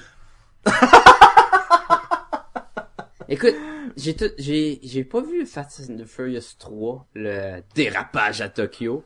Ah! C'est le seul Ah, que j'ai pas vu. fait que t'as rien catché de l'histoire finalement là. Non, non, c'est- C'était-tu posé une question pourquoi The Rock était là? parce qu'il est dans le, le cinquième. Ah, ok. C'est la, Non, la c'est- police c'est- qui a court après, c'est- là, pis... C'est le 3 qui a pas vu, c'est Ok. pas le 5. Mais, écoute, tu veux de l'action? fait que- fait que là il y a un lien avec la dernière scène de Tokyo Drift finalement, c'est ça que tu me dis. J'ai pas vu Tokyo Drift. Non, non, non, ça- je fais juste te dire que j'ai tout vu les autres. Et ça devient de plus en plus ridicule dans le sens que c'est plus rendu un... Écoute, les, les premiers c'était des courses de char. Puis mon char, puis à un moment on va les courser dans la rue. Plus il y a comme une histoire de côté avec un undercover cop, des affaires de même. Cool, alright, pas de problème. Là, c'est vraiment rendu un mix entre euh, Ocean Eleven puis essayons de sortir, prendre des tanks puis sauter dans les airs entre une voiture puis une autre voiture. Puis l'histoire est tellement mauvaise là, puis les directions que ça prend là. Ah ben toi t'es rendu méchant, toi t'es rendu bon, ah toi t'es pas mort, toi t'es ah ah c'est c'est c'est juste pour les fans de Fast and Furious. Puis je trouve que ah, ça aurait dû arrêter depuis longtemps c'était terrible. Terrible. Je crois, je crois que le dernier que j'ai écouté, c'est Tokyo Drift. Puis à donné, j'ai fait comme, ben, c'est quoi? C'est- pas le fun, ces films-là, honnêtement. Là. Je, je m'excuse pour nos fans qui adorent les euh, Fast and Furious, mais c'est pas bon. C'est pas vraiment Il y y a même plus bon, les, chars, là, il y a plus le charme il est plus là là. Non, c'est je recommande pas. On va pas bien 2013 hein? Ça va pas bien, ça va pas bien, mais on va se reprendre parce que Jean-François, tu vas nous parler de Die Hard 5. Ah oui, je vais faire ça, moi? Non, je suis désolé, ça, je pourrais pas remonter le... Ah ouais, est-ce que c'est le meilleur des Die. Hard? Moi je l'ai vu là, je sais que c'est si c'est le meilleur des Die Hard. Je vou- Vous voulez savoir si je pense que c'est le meilleur des Die Hard? Ouais, C'est vas-y. clair, c'est La- le meilleur des Die Hard, tu sais. La réponse c'est non. Ah. OK, mais est-ce que ça serait le pire des Die Hard? Ma réponse serait oui. C'est vrai, je, Oh. je, je- je l'avoue, c'est le pire des Die Hard. C'est quand même meilleur que Fast and the Furious 6. Mais de loin. Euh, c'est, c'est, c'est mauvais, puis en plus, là, il y aurait John McClane. Tu sais, on sait qu'il y avait une fille, hein, parce que, tu sais, euh, il était tout le temps un peu comme avec sa femme et tout ça, puis cette fille-là. Ouais. Là, il y a un fils. Il y avait un fils aussi. Il a tout le temps eu un fils. Ah ouais, je m'en souvenais pas, il y a un fils. Il y avait deux kids euh, dans le, le premier film. Tu T'en juste... souvenais peut-être juste plus. Ben, il y avait, il y a tellement un rôle insignifiant, là, c'est juste pour dire que c'est un père de famille. Et là, son fils, il est rendu plus grand et plus costaud, pis il est tellement bif, là, pis t'es comme, ok, whatever. Mais c'était un des gladiateurs, là, dans euh, Spartacus. Ah, ben, tu vois bien. saison. Puis là, c'est un agent de la CIA qui infiltre la Russie, puis ah, Et le John McClane doit aller le sauver. sauver son fils. Mais il a tellement pas la vedette. Il est juste là, il arrive là dans le film, comme une genre de dynamite. Puis là, il explose, puis il fait du dommage.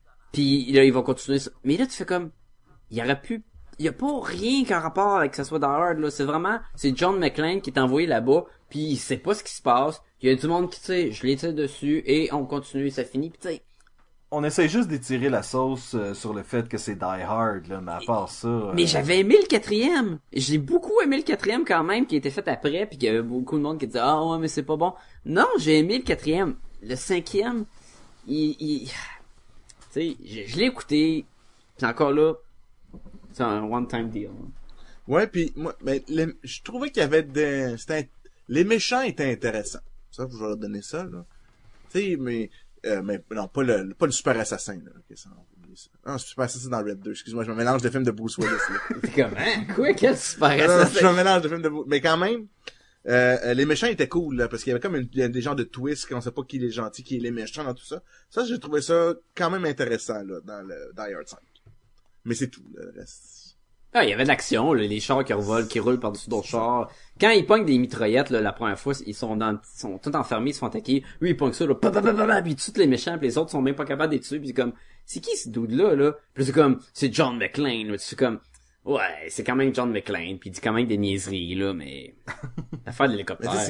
Ils n'ont fait trois bons, là. Pourquoi ils en font pas d'autres bons, là? Tu sais, à un moment donné, t'es capable de faire des bons scénarios pareils, là. T'es pas obligé de... Mais ils sont pas obligés d'en continuer, là. Ouais, tu Aussi. peux arrêter aussi, là. Ben oui. Et, et appeler tes personnages autre chose, puis euh, pas euh, ternir ta franchise. Mais on va remonter la pente des films. Sacha, j'espère. là. Sacha, parle-nous du film Oblivion. Oui, non, bien aimé. Vraiment Ah, cool. bon, Ah, il est à Un peu de lumière, là, dans J'ai été, euh, j'ai été surpris. Écoute, ça, c'est un film euh, avec euh, Tom Cruise puis euh, Morgan Freeman. Là. Ça se passe dans le futur après la guerre, que les, extraterrestres sont arrivés sur Terre, ils ont tout détruit, puis là c'est comme le aftermatch. Il reste presque plus rien. Et là t'as, t'as Tom Cruise puis une autre fille qui sont dans des stations, puis son but c'est se promener sur Terre. Les humains sont comme partis euh, vivre sur une autre planète et ils ont laissé sur la Terre des euh, des machines pour euh, utiliser l'eau pour faire de l'énergie. Puis après ça, ils, ils, ils accumulent l'énergie puis ils vont l'envoyer sur l'autre planète, ce que les humains. Est-ce que c'est un, un antépisode à Wally? Genre, hein, mais non, il y a quand même des, des affaires différentes. Et c'est visuellement super beau et le son, la trame sonore est incroyable. Il y a des passes là où ils se promènent, euh, mettons, euh, à New York, là, mais euh, en, en dessous du pont, là, le, comment il s'appelle, le Golden Bridge, ou quoi, le, le pont de, de New York? Non, c'est San Francisco, c'est quoi? Ouais, Golden Bridge, c'est San Francisco. Euh, Brooklyn? C'est peut-être, en tout cas, il se promène en dessous d'un pont, puis il y a plus d'eau, là, c'est rendu désert. Puis là, t'as la musique dans le tapis, mais tu, elle a, à peu près comme ça, t'as le même vibe euh, de la trame sonore que dans le nouveau Tron, là. Tu c'est super cool, le visuellement est cool. Ok. Le, leur équipement, le, le design graphique euh, des, euh, du concept art, là, super, les guns, il y a une petite moto dans, qui sort de son petit bolide hélicoptère, là. Écoute, t'avances puis tu, tu découvres avec lui des éléments. Il y a un des rêves qui revient tout le temps puis il essaie de savoir c'est quoi puis là tu, tu le sais avec lui. C'est super cool. Il y a un petit détail qui est moins cool, mais c'est comme à la fin puis je peux pas le dire sans vendre le punch. Mais à part de ça, j'ai été surpris, j'ai aimé ça, je me suis pas emmerdé au cinéma puis euh, non, c'est un des, des- des bons films de l'année. Juste par la description que tu viens d'en faire, je sais pas pourquoi, mais on dirait que tu viens de me parler d'un jeu vidéo pratiquement. Mm. Il, y avait, il, y a un, il y a un élément très jeu vidéo dans ce que tu viens de Ah, dire. puis où en plus, que- ils, ont des probes, des petits vi- des petits euh, sphères avec des canons qu'ils utilisent pour euh, pour tirer des restants d'extraterrestres qui rôdent dans les alentours, des affaires de même. Et des fois, il y en a qui deviennent défectueuses, puis ils attaquent tout le monde, puis c'est tu sais, c'est des boules avec des canons qui te courent après dans des dans des, des buildings, des affaires de même. Là. Ça fait jeu vidéo aussi. là. Ça fait très jeu vidéo. ok, ok. Mais non, je le recommande. Ouais, bien content d'avoir vu ça. Jean-François, Machi- Machete Kills? Machete. Machete. Ouais, ouais, ouais. Euh, D'après moi, il a pas fait beaucoup d'argent, ce film-là. Mais euh, moi, j'ai bien aimé ça. Euh, c'est une petite coche. Ben, moi- Avez-vous vu les, pre- les premiers Machete? Pas moi, non. Moi, j'ai vu Grindhouse avec euh, euh, c'était Les- Dead les- Proof les previews, puis euh, l'autre puis il était en preview et j'ai vu le film qu'ils ont fait par la suite et c'était du n'importe quoi mais c'était très le fun. Ouais. Fait que c'est Roberto, c'est Robert Rodriguez, là, Roberto Rodriguez. Il s'amuse vraiment, là, ok. euh, euh, tout, tout ça vient comme ça, je te dis dans Grindhouse, c'est un faux preview dans Grindhouse. Oui, Il y a eu je, ça, je me souviens du faux preview, là. De... Mais c'est plus- mais non, mais c'est important parce que dans le dans le dans les faux previews, il parlait de trois films. Il a dit Machete, après ça il Ah. Machete Kills, qui est ce deuxième film là. Puis après ça c'est Machete Kills Again. C'est vrai. Fait que là, donc, il- fait que- donc, on risque d'avoir un troisième film. je le sais pas, ok, parce que là il ramène ce concept là dans Machete. Fait que là t'as Machete Kills. Puis déjà dès le début il te montre le preview du prochain film qui va être Machete Kills Again in Space. Puis là, tu vois Machete dans l'espace avec sa, avec sa machette, puis là, qu'on, c'est Mais, vraiment mais là quand tu dis dans l'espace là, est-ce qu'il est dans l'espace pas de casque puis il flotte puis tu du monde ou il est dans une base dans l'espace là là. Il y a une base dans l'espace, OK. puis là, il tue du monde, il y a des clones, il y a plein, tu sais, tu vois, il y a des clones de lui. Puis là, il y a, Oh, il y malade. avait, il y a Michel Rodriguez qui Ouais. joue là-dedans, qui est comme, euh, ben, il y, a, il y a tout- il y a juste des blondes Machete, là, toutes les femmes l'aiment, là, il est tout, Il est tellement beau. il est tout vieux, tout magané, tout Avec sa moustache. Ah, Toutes oui. les filles veulent coucher avec. En tout cas, fait que là, Michelle Rodriguez, là-dedans, là, tu vois, dans le futur, elle a un œil, elle a genre un, un, un morceau en robot, elle a un œil rouge, là, tu sais, qui, genre, qui lance des lasers. En tout cas, c'est, c'est, c'est n'importe quoi. Tu dis, mon dieu, quel film je vais voir. Ok, c'est un peu comme Red 2 dans le sens que, tu sais, la magie de Machete, le premier, ben là, tu l'as perdu un peu. euh, tu tu peux plus comme, euh, tu sais, te, te, te remettre dedans, là, tu sais, de, de dire, ah, c'est super cool, ah, toutes les filles tombent en amour, c'est drôle. Tu sais, tu le sais déjà, tout ça. Fait que ça, il- ça lève moins à ce niveau-là, mais c'est quand même très divertissant. Puis le méchant, c'est Mel Gibson. Il est incroyable. Il est tellement drôle, là, puis bon, là. euh, puis je- faut que je le souligne, c'est la première rôle de Mel Gibson où il joue un méchant. Ah, Ah. C'est vrai, ça? Oui. Et un drôle. Ouais, parce que c'est Machete, fait qu'il est- Mais c'est comme parce que lui, il a Ben, eu... je veux il- dire, il est souvent deep et gentil, là, lui, puis un peu, un peu too much. euh. Puis là, il est méchant et drôle. C'est comme deux premières fois. Mais non, mais il est très méchant là, parce que lui son plan c'est qu'il a eu une vision du futur, ok? Puis il a comme un, pouvoir, fait que là Machete il peut pas le vaincre parce que lui il a un pouvoir de divination. Là, il, a, a comme sa propre musique, c'est vraiment con là. Il a une petite musique là super niaiseuse quand tu vois que son power il est en action. Puis là il voit qu'est-ce qui va se passer. c'est vraiment niaiseux là. Fait qu'il peut éviter un peu ses coups puis tout ça. Puis lui c'est qu'il a eu une vision du futur. Puis il dit le futur de l'humain est pas sur la Terre. Fait que c'est comme un homme super riche. Fait que là, il veut macheter pour faire des clones, là, tu sais, des super euh, machetés. Puis là, il, veut- il veut aller dans l'espace avec euh, les, les, les choisis humains, là. Fait que là, fait que là, vous comprenez qu'est-ce qui, pourquoi il y a le Machete Kills Again in Space. Mais ça a l'air Oui. tellement cool. Parce qu'il s'en va, parce qu'à la fin, Mel Gibson réussit à se sauver dans l'espace. Oh non! Fait que là, Machete... n'en dis pas plus. N'en dis Ah, pas plus. ah. Ok, ok. Mais juste avant, je vais juste finir. Ok, je vais, je vais arrêter de parler. Faut C'est René, c'est René. Non, non, mais c'est important, parce que je m'étais dit, il faut que j'en parle. Faut que je mentionne que Charlie Sheen, il joue le président des États-Unis, Oui, c'est vrai, j'ai vu ça dans et que son nom, c'est son nom, son vrai nom de naissance, qui est Carlos Estevez. Oh! Il joue Nice. son, il joue son, pour la première fois, il se fait appeler Carlos Estevez. Il joue le président américain qui donne la mission à Machete d'aller dans l'espace. Et voilà. Alright! Ben, ça a l'air tout à fait euh, Flyer. drôle. Oui, ça a l'air pour toute la famille. Ça a l'air vraiment... Non, c'est pas pour Ça toute doit la être tellement gore. Parce qu'il met juste des pitounes. euh. Il met, euh, Robert Rodriguez, il y a juste des pitounes dans son film. Bon. C'en est ridicule. René, un autre film dans lequel il y a beaucoup de pitounes, j'en suis sûr, c'est le film québécois Louis Cyr, l'homme fort du Québec. Oui, euh, non, en fait, euh, c'est pas très pitouneux. Oh. Mais euh, c'est un bon film. Je trouve que c'est ce qui se rapproche dans notre histoire québécoise de notre super-héros euh, à nous.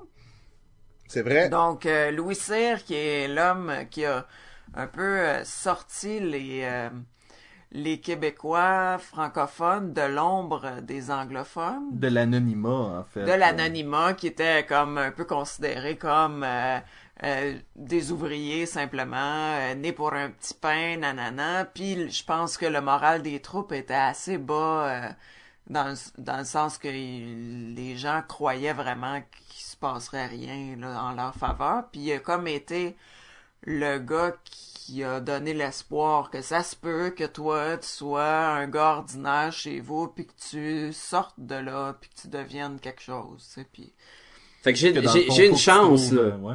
Ouais Oui, c'est ça c'était comme vraiment un, Ben. un gars qui Oh. Ah. ben, je sais pas si c'était très fort Non, mais Ah j'aime les Sacha, il est fort, il est fort. Là, vous me voyez pas, mais je lève la table, là. ah Oui, c'est oui. écœurant. Là, Avec moi dessus, tu serais-tu capable? Non, je pense que même toi sur la table, la table serait pas capable. Ah, c'est chiant, Ouh. On s'aime tous. ben euh, ça. Oui. Donc, euh, c'est ça, Louis Cyr. Donc, c'est un très bon film euh, québécois qui est sorti cette année, qui, euh, qui est une biographie du gars en question. Et Du sus mentionné, Louis C. du sus mentionné, Louis Cyr, qui, qui est vraiment une vie très intéressante. Très... Moi, je, je connaissais peu de choses sur cet homme, à part que c'était un homme fort du Québec, là, puis que c'est que c'était un personnage qui me paraissait sympathique, mais après le film, il y a des bouts où ce que t'es comme euh, tu Mais- t'oses pas regarder. Il y a euh, des bouts où euh, on- on- il y a une, une bonne partie de l'exploitation de sa relation avec sa fille. Tu m'avais pas dit que t'avais pleuré à un moment donné pendant le film? ah oui, oh oui. Oh oui, c'est de... Il y a des bouts drôles, il y a des bouts tendres, il y a des bouts tristes, euh, tu pognes un peu les nerfs après certains personnages. euh, c'est vraiment... euh, c'est vraiment un très très bon film. Moi, je le recommande chaudement. Puis, c'est ce qu'on a de plus proche d'un super-héros, je trouve, sur grand écran. De super-héros québécois. là. de super-héros québécois. Puis en plus, bonus, tu sais, c'est même pas une perso- un personnage inventé, tu sais, c'est vraiment le gars. euh, Semblerait-il que ce film est très proche de sa vie, euh, de la biographie. Elle est pas, très romancée, non, c'est ça. OK. Donc, euh, ouais, vraiment bon à voir. euh, plein de gumballoons. Plein de Moi, j'avais eu, j'avais eu un, un sentiment semblable au tien par rapport, au- j'ai pas vu, moi, encore Louis C, mais je compte le voir, là. Euh, Ouais, j'avais eu ouais. un senti- sentiment semblable de héros québécois en voyant le film, euh, euh, voyons, de Maurice Richard, là. The Rocket? Ah, Que moi, j'ai pas vu, mais oui, en effet, ça aussi. Tu sais, tu l'écoutes, tu dis, ok, ça, c'est que- tu, tu vois que c'est le héros, un héros québécois, tu sais, du, on n'a pas gros des héros, là. Non, puis je pense que ça fait Non. du bien justement quand il y a un de nos héros qui sort puis qu'on fait comme ouais, c'est du coup on est capable finalement de, de faire des euh, nos héros, c'est pas tous des perdants, là. Non, c'est ça. Non, non, puis Antoine Bertrand, très, très, très excellent dans le rôle de Louis Cyr. Et c'est ça, il s'était vraiment mis en shape pour le rôle là, c'était Ben euh, oui, vraiment, vraiment. C'est sûr qu'il restait toujours un gros gars là, mais Ben Louis Cyr, euh, je te dirais, à la fin du film, au générique de la fin, là, pendant que qu'il défile le, générique, il y a des photos euh, côte à côte de, euh, mettons, Antoine Bertrand, puis Louis Cyr, puis la femme de Louis Cyr, puis la, la, la fille qui jouait, les comédiens avec les personnages réels, puis c'est vraiment hallucinant. C'est fidèle. là. Ah ouais, j'ai eu autant de fun à regarder le générique. Je te dirais Ah ouais. là, que vraiment là, les costumes, la- le casting, le- tout est excellent là. À voir. Ouais. Bravo au Ah cinéma oui. québécois. Et c'est le plus de temps de- d'écran que j'ai vu à une bobette en cuir, je pense. Et donc, une mention honorable à la bobette en cuir de Louis. Mo- mention La- honorable à la la bobette mère- en cuir. la mère et de Antoine cette bobette en- Bertrand qui, qui porte la bobette, euh, qui sent même euh, broncher. Là. La mère de cette bobette chose. doit en être fière. Ouais. Oui. ah, ouais, ouais, ouais. J'ai vu, hey, c'est à mon tour, j'ai un film. vas-y. J'ai vu cette année, euh, récemment même, c'est sorti en décembre, Iron Man, Hulk, Heroes United. Hum, ça sonne bon, ça. Et s'il y a une chose que je peux dire par rapport à ce film-là, Mm. c'est Iron Man, Rise of the Technovore. Technovore. Le film, meilleur j'ai très bien dormi euh, tout le long. J'ai, j'ai pas été capable de me, de me rendre à la fin. J'ai, Tu l'as pas fini? Je l'ai pas fini. Il est pénible. Il est pénible. Le, le- l'animation 3D est pénible. Le, le jeu de voix des acteurs est pénible. Est-ce que le Tout film est en pé- 3D ou c'est juste des éléments en 3D? Le, le film est en 3D, ben, en 3D Ah, dans non, le sens en- que animation 3D. en. CGI, là, Ouais, exactement, en animation 3D. Et, et c'est pénible tout le long. On, ça ressemble en fait à une séquence entre deux sections de jeu d'un jeu vidéo. Ah, Euh, mais tu peux-tu appuyer sur Start pour la skipper? Non, tu peux pas malheureusement. ben tu peux Et, peser euh, sur le petit carré, là, puis Et aller et faire c'est ça que- chose. Et c'est ça Ouais, que j'ai fait. C'est ça que j'ai fait. Et je me suis dit, ok, m'a le recommencer, là. Ok, m'a le recommencer, là. Ah, puis de la merde. Par recommencer, tu veux pas dire. Je veux pas dire, non, je veux dire, je vais repartir et j'ai pas été capable. C'est juste pas bon. Ça va pas bien pour les films animés euh, de Marvel, hein? C'est mieux pour les DC, Non. hein?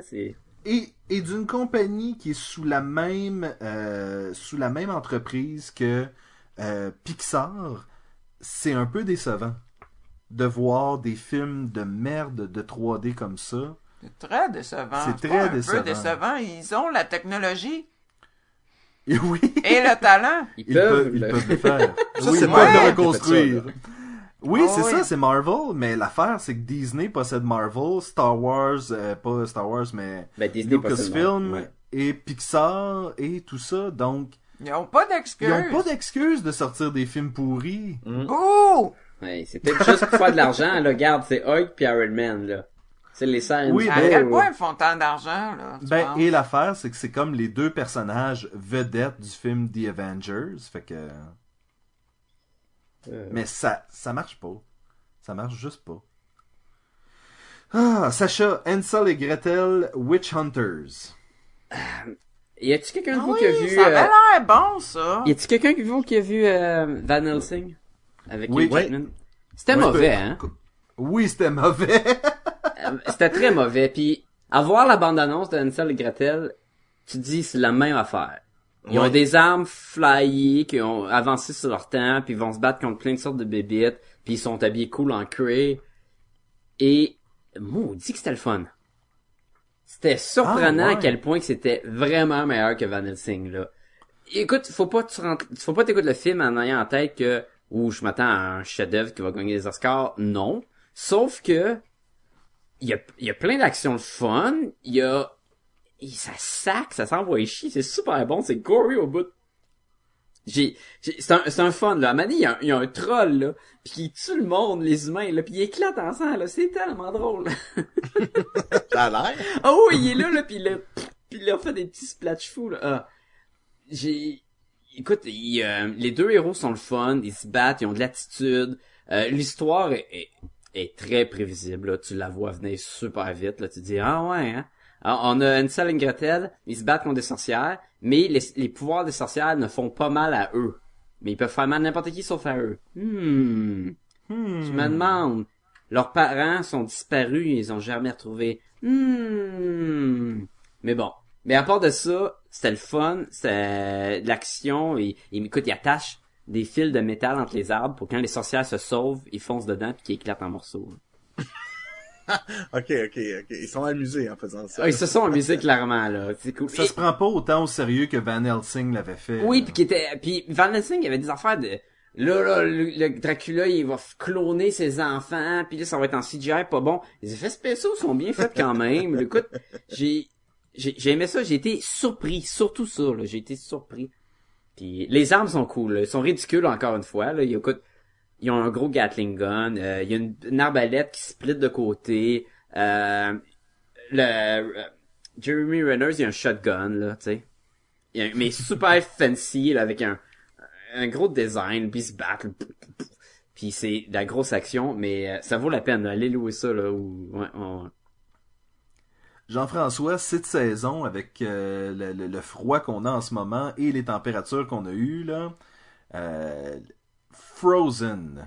Parle-nous Oui. de ce film-là. Alors, la Reine des Neiges en français. Donc là, moi, je suis papa bientôt d'une petite fille de 3 ans. Donc, euh, j'ai tenté cette année de, de l'amener au cinéma. Et ça s'est très bien passé. Donc, entre autres, on est allé voir justement le Frozen, euh, le dernier film de Disney avec des princesses. Euh, donc, rapidement, c'est l'histoire d'un, d'une, d'une jeune de deux sœurs dont la plus, la plus vieille aurait hérité de pouvoir, là, donc de, de, de, glace, donc de pouvoir faire des choses avec la glace. Donc les parents ont eu très peur euh, que ça se sache, donc ils ont isolé la petite fille. Euh, puis là, les parents sont décédés. Puis là, le, pays s'est comme refermé sur lui-même. Puis là, les, jeunes femmes sont en âge, sont rendues, sont plus des enfants, c'est rendu des jeunes femmes, sont en âge de se marier. Donc ils rouvrent, tu veux, un peu les frontières du royaume, parce que là, la, plus vieille, donc la Elsa, la, fille qui a les pouvoirs de glace, va être rendue, va devenir reine. Puis là, naturellement, là, le, contact avec le- l'extérieur, les gens qui viennent, ça crée des gens de conflits, donc ses pouvoirs éclatent. Puis là, elle met la neige partout, puis elle se sauve. Fait que là, c'est sa plus jeune sœur, qui est l'héroïne, là, Anna, qui va essayer d'aller la, la, convaincre de revenir. Elle va, elle va tomber en amour avec un beau prince. Euh, suite à ça, il va avoir un, un marchand de glace, puis un bonhomme de neige, naturellement, là, comme on a vu un peu dans les previews, là, donc le bonhomme de neige avec la carotte, qui est très sympathique. Euh, c'est moyen. Disney a quand même fait des meilleurs films que ça. Euh, j'ai été quand même diverti. Ma fille, elle a bien aimé ça. Ah non, mais moi écoute, c'est moi Frozen, c'est un des films que je voulais vraiment voir. Fait que tu connais mes goûts un peu, euh, Jean-François. Est-ce que ça vaut la peine que j'aille voir ça? Je pense que oui. Euh, ben, euh, attends peut-être qu'il sorte. Tu sais, c'est, c'est pas la meilleure, c'est pas le meilleur film de Walt Disney. J'ai pas vu les derniers, fait que je peux pas comparer là. Pardon? J'entends, j'entends beaucoup de bons commentaires. Ouais, moi ce aussi. Ah ouais? Ah, mais- Ah ouais, moi ah, j'entends. ok, attends, attends, attends. Je le sais, c'est quoi le problème. Jean-François, est-ce que ça chante dans ce film-là? Ah oui, ça change. Et voilà. Ah, parce que, ben, ta petite a aimé ça ou pas? Oui, oui, elle a quand même aimé ça. Ça a été surprenant, elle a quand même bien écouté. Euh, je te dirais, c'est le troisième film que je vais voir. puis celui où elle a le plus décroché, par exemple. Ah? Quel- quelquefois, ça est en témoin là, d'aller écouter ça. Là. Parce qu'il y a des petites longueurs. euh, Ouais. Mais, mais tu sais, moi, c'est un film, ça me prend des euh, de l'adversité, si tu veux. Puis il n'y a pas tant que ça dans ce film-là. Tu sais, ils, sont jamais en danger. Tu sais, tu regardes la petite sirène, peut-être. Tu sais, ils sont vraiment en danger. Là. Tu sais, s'ils font rien, ils vont mourir. Là, tu sais. Puis ils vont amener la, la c'est la fin du monde. Mais il y a pas ça dans peut-être un peu dans ce film-là. Il manque peut-être un petit peu ce côté challenge. Là, j'ai pas vu euh, avec les cheveux longs là. euh, Euh, Rapunzel, euh, Ouais, Tangle. Tangled. Ça, ça, je l'ai pas vu, fait que je peux pas comparer là. J'aurais bien aimé Ben, Tangle. hein. Ouais, c'était Ouais, chose. ça. correct. Fait que c'est peut-être un peu la même chose là. euh, euh, je vous dirais là. Ouais, je peux pas dire que euh, Tangled était le film d'animation par excellence qu'il faut écouter absolument. Non, mais c'était le fun. J'ai, j'ai ni vu des pires. Euh, il Mais joue sinon, encore, comme je vous dis, c'était quand même très bien. Là. Je vous conseille d'aller le voir. C'est super beau. Euh, euh, c'est ça. il joue encore au Ouais, cinéma. mais- si- j'ai trop de films à voir, mais je veux aller le voir. Là. C'est sur ma liste aussi. Tu sais, Ben, bonhomme moi, de neige, mes, il sert à rien. mes élèves, ils ont euh, 10-11 ans, là, quand même. Ils sont beaucoup plus vieux que, que ta fille, là. Ouais. Puis, euh, ils m'ont recommandé chaudement, euh, les gars comme les filles. OK. Ils ont trouvé que c'était bon. Ça fait que... Sacha, tu me disais pas plus tôt que t'avais entendu une critique de entendu- Paul Montgomery? J'avais, il, je- il me semble que c'est lui qui avait dit que c'était le meilleur film de, de genre de Disney depuis Lion King. Est-ce que tu serais prêt à dire ça, Jean-François? Non. Mais je- Qu'est-ce qu'ils ont fait d'autre depuis Lion King? Qu'est-ce qu'ils ont fait d'autre, là? Toy Story, considérez-vous que c'est Disney ou? ben, le- Euh, c'est Pixar, Ben non, c'est c'était Pixar. c'était avant, euh, oui. Ben, mettons qu'on compare les princesses avec des princesses, là, parce que Lion King, c'est... c'est- ben c'est un prince. Ben, con- je suis content que c'est important de sortir des films de princesses pour les petites filles. Tu sais, entre Mais autres, que Moi, non, je trouve pas ça si important que ça, là. Est-ce que t'avais écouté The Non, moi, Princess and the Frog? Est-ce que t'avais aimé ça? Non, je l'ai pas écouté, ça. Non, c'est tout C'est dur, récent. c'est dur de, dur de que je me comparer permets des films de très longs avec hein. ma fille, là. Fait que je, je- je- Ouais, ça commence, là. C'est ça. Fait que, Mais- non, puis je vais vous donner, tu sais, qu'est-ce qui m'a un peu dérangé, tu sais, le bonhomme de neige, il pourrait ne pas être là. Il apporte rien tant que, tu sais, c'est pas comme Sébastien ou, euh, tu sais, le, le, le, le- il il y a un Euh, petit il, veut dire, il pas- veut dire la petite sirène. René, elle me regarde Ah. avec un... Moi aussi, j'étais comme, c'est pas Ouais, comme. Sébastien. C'est vrai que Non, Sébastien, non, il il pas apporte dire grand quelque chose à Il podcast. veut dire la crabe dans Petite Sirène. Come on! Ouais, ouais, ouais. C'est comme un drôle de, en tout cas. Que, mais, mais oui, il doit être le meilleur depuis Lion King. C'est quoi les autres? Il y a la, la, la- il y a Tangled, il y a la princesse et la grenouille, euh, Mulan, c'est-tu après, euh, Ah! c'est après Ouais, Lion King, Je Mulan, ça doit? oui. Oh, ouais. Moi, j'avais bien Je aimé Mulan, à l'époque, là. Ah, même aujourd'hui encore. Ça reste... Non, mais c'est un bon film, ça reste bon. je Non, mais ça veut pas dire que ça l'est, là, mais tu sais, je veux quand même aller voir Frozen. Ah non, mais je vous conseille. Vous, en plus, vous aimez l'animation, vous aimez ça quand Ben ça oui. chante. euh, Vous pouvez pas être déçus, là. OK. Sacha, t'as été voir Hunger Game 2. Ca- Hung- Hunger Games 2. Ouais, Catching Euh, Fires. ouais. Ok, c'est pas Hungrier Than Ever. C'est Catching Fire. Ça serait cool, hein? C'est un concours de mangeage de hot dog. Ça va être genre hungry, hungry, hippo. deux, deux, Hungry, deux heures et demie qui mangent de hot dog. Euh, Saucé dans l'eau, là, c'est du pintron. est-ce que Ah. vous avez vu le, le premier Hunger Game? Non. Non. Ok, euh, Paraît que c'est bon, hein. Mes élèves, encore une fois, me le recommandent, ça. c'est correct. Pourtant, moi, je pensais bon. que c'était pas de leur âge. Non, non, c'est- c'est c'est bon, le, le premier Hunger Game. Le deuxième, il est pareil comme le premier. Pas dans un sens que, ben, ils l'ont copié, mais il est aussi bon. Il est euh, Mais pas... c'est pas, gen- c'est pas genre 13 ans et plus, Hunger Games? Ben, c'est l'histoire, c'est que, tu sais, ils, ils prennent des jeunes de, de chaque district, puis ils les mettent dans, euh, dans une place avec des armes, des, des couteaux, des épées, des arcs, puis ils disent tuez-vous. Fait que c'est sûr que le thème, il est, euh, il est pas pour C'est les violent, là. là. Sauf que c'est pas, vi- c'est pas aussi violent que sur papier. Parce que si manger une flèche, ben tu y a pas de sang, puis tu vois jamais des têtes puis des bras coupés aux affaires de même là. Fait Ah, que c'est ça qu'ils m'ont dit, y a pas de sang. non, il y a pas de sang. Fait que le thème est violent, mais l'exécution ne l'est pas autant que oui, ils- quand même ils vont s'entretuer là, mais euh, ça mais Donald suit- Sutherland. Ah, puis il est tellement méchant là. Ah, il est méchant. Tu l'haïs là, tu veux qu'il meure. Euh, le ça suit les livres beaucoup proches, ça c'est correct. Euh, ce- Toi, t'avais lu les livres ou... euh, moi, j'ai pas lu les livres, euh, mais j'ai entendu beaucoup parler des livres et je sais que le prochain Hunger Game, le prochain livre d'Hunger Game, ils vont faire deux films avec. Fait que dans le fond, au lieu d'avoir trois films, il y a quatre films. Le premier film finit que tu peux dire, bon, ok, c'est fini, next.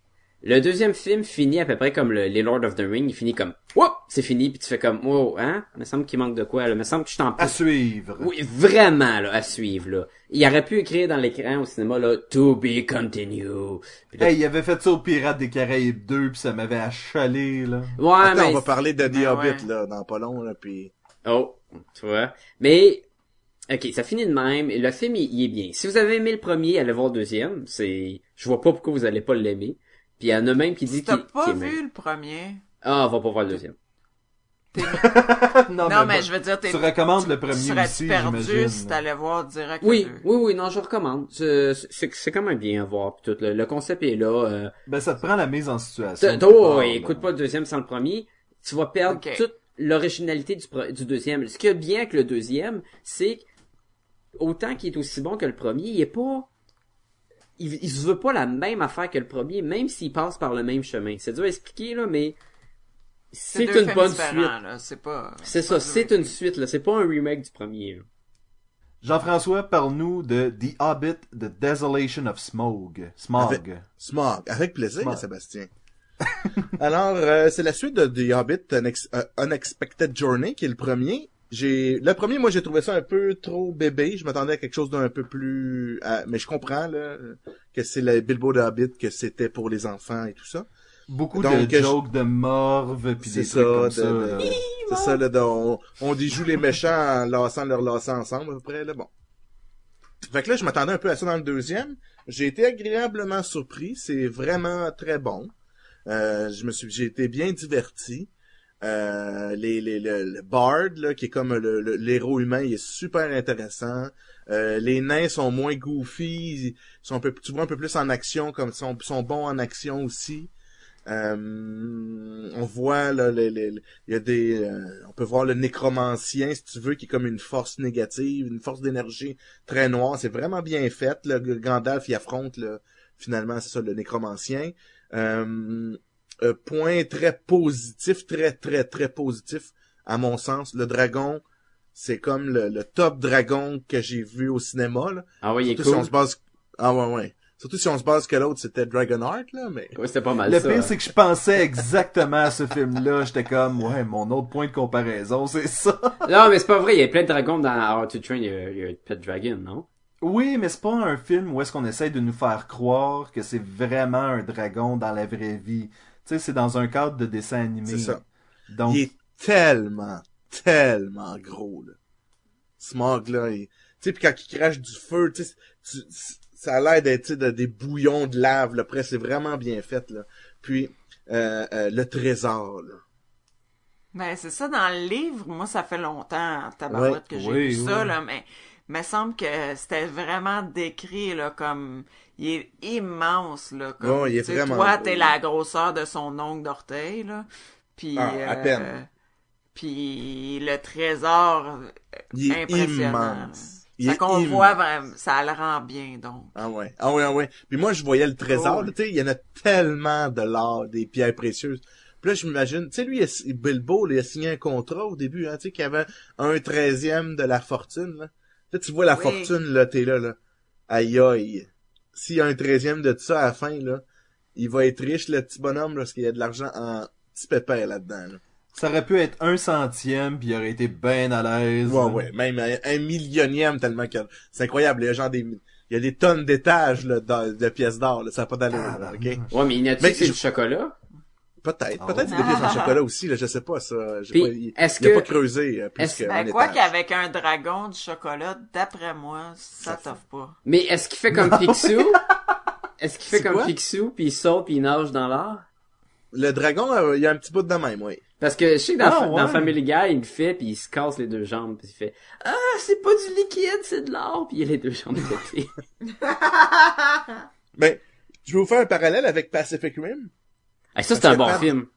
Parce que Pacific Rim, il y a, euh, je trouvais que c'était des, comment ils ont représenté les robots avec les humains dedans, c'était incroyable, ok? Comme, j'étais là, il, y aurait pas pu faire mieux, ça mieux, mieux que ça. Puis j'ai eu le même sentiment quand j'ai vu le dragon Smog, là. Tu sais, je suis là, ok, euh, ils ont réussi, là, ils ont, ils ont visé haut puis ils ont atteint, là, s'ils ont pas dépassé même le- la limite du dragon. Seul, seul point négatif du film, ben, il y en a peut-être plusieurs autres, mais euh, rapidement comme ça, là, c'est la fin. Genre, il coupe ça là, presque dans le milieu d'une phrase que quelqu'un dit, là, puis ça devient noir, puis À suivre. ouais. Puis, tu sais, d'habitude, comme ton film, il y a quand même une mini conclusion. Ouais. Ou, tu sais, exemple, les, les gentils vont vaincre un, un méchant secondaire pour, comme si tu veux te donner une petite victoire à l'auditeur, là. Ouais. Là, t'as pas ça pantoute, là. Ils battent pas personne, ils mangent des volets, il y a personne qui gagne. euh, Il y a même un, il y a même un méchant secondaire qui aurait pu battre puis gagner, ils le battent même pas. Tu sais, c'est fait, t'es un petit peu laissé sur ta faim. Euh, Il y avait beaucoup de détracteurs du film qui disaient que, euh, en fait, des films, parce que c'est un petit livre. Ouais. Ouais, ben c'était ma question que j'allais poser, moi. C'est- Trouves-tu que ça a été... Parce que euh, Seigneur des Anneaux, ils ont fait trois films, c'est trois livres, puis c'est trois bons livres. Ils ont coupé là-dedans pour nous faire trois films qui avaient pas Ouais. de l'allure. Fait que, Ouais. en 40 Mais- secondes, est-ce que tu trouves qu'ils sont en train de tirer la sauce là-dessus? là? Exactement la ma question. Oui puis non, oui puis non, parce qu'ils vont, ils vont, euh, dans le livre, il y a euh, la guerre que on voit pas vraiment, que là, il va nous montrer dans le prochain film. Fait que- parce qu'il y a une guerre des orques, des humains, des elfes, pour essayer d'a- d'avoir la, la montagne, là. Fait qu'il y a ça. Euh, fait que j'ai hâte de voir la suite. Euh, ce que je trouve, je te dirais, oui, il y a des petits bouts qui ont pas, de- que je, qui, a- qui ont rajouté, comme ils ont rajouté Legolas, puis ils ont rajouté euh, une fille elfe, qui est Kate, là, dans, dans, Lost. dans Lost. C'est rajouté, ça le sent. Et voilà. Et voilà! Sacha, excuse, excuse-moi Jean-François, on essaie de garder j'avais un, point- j'avais un point à ma fin de ma phrase. Parfait. Euh... Tu m'as donné 40 secondes, je voulais en dire beaucoup. oui, oui, oui. Sacha, euh, parle-nous de G.I. Joe 2 Retaliation. Je vous fais ça super vite. De la grosse crap, évitez ça. Excellent. Putain, toi. Donc, on passe à un autre... On euh, pense en fait ça va être un court segment sur euh, une web série qu'on a écouté cette année, Sacha et moi. Euh, la web série Tumbleweed. Comme un western! Ouais. Et ça suit les aventures de, euh, ben, dans le premier épisode en tout cas, de Finger Bang 69. Ou juste bang. ou juste Bang par la suite.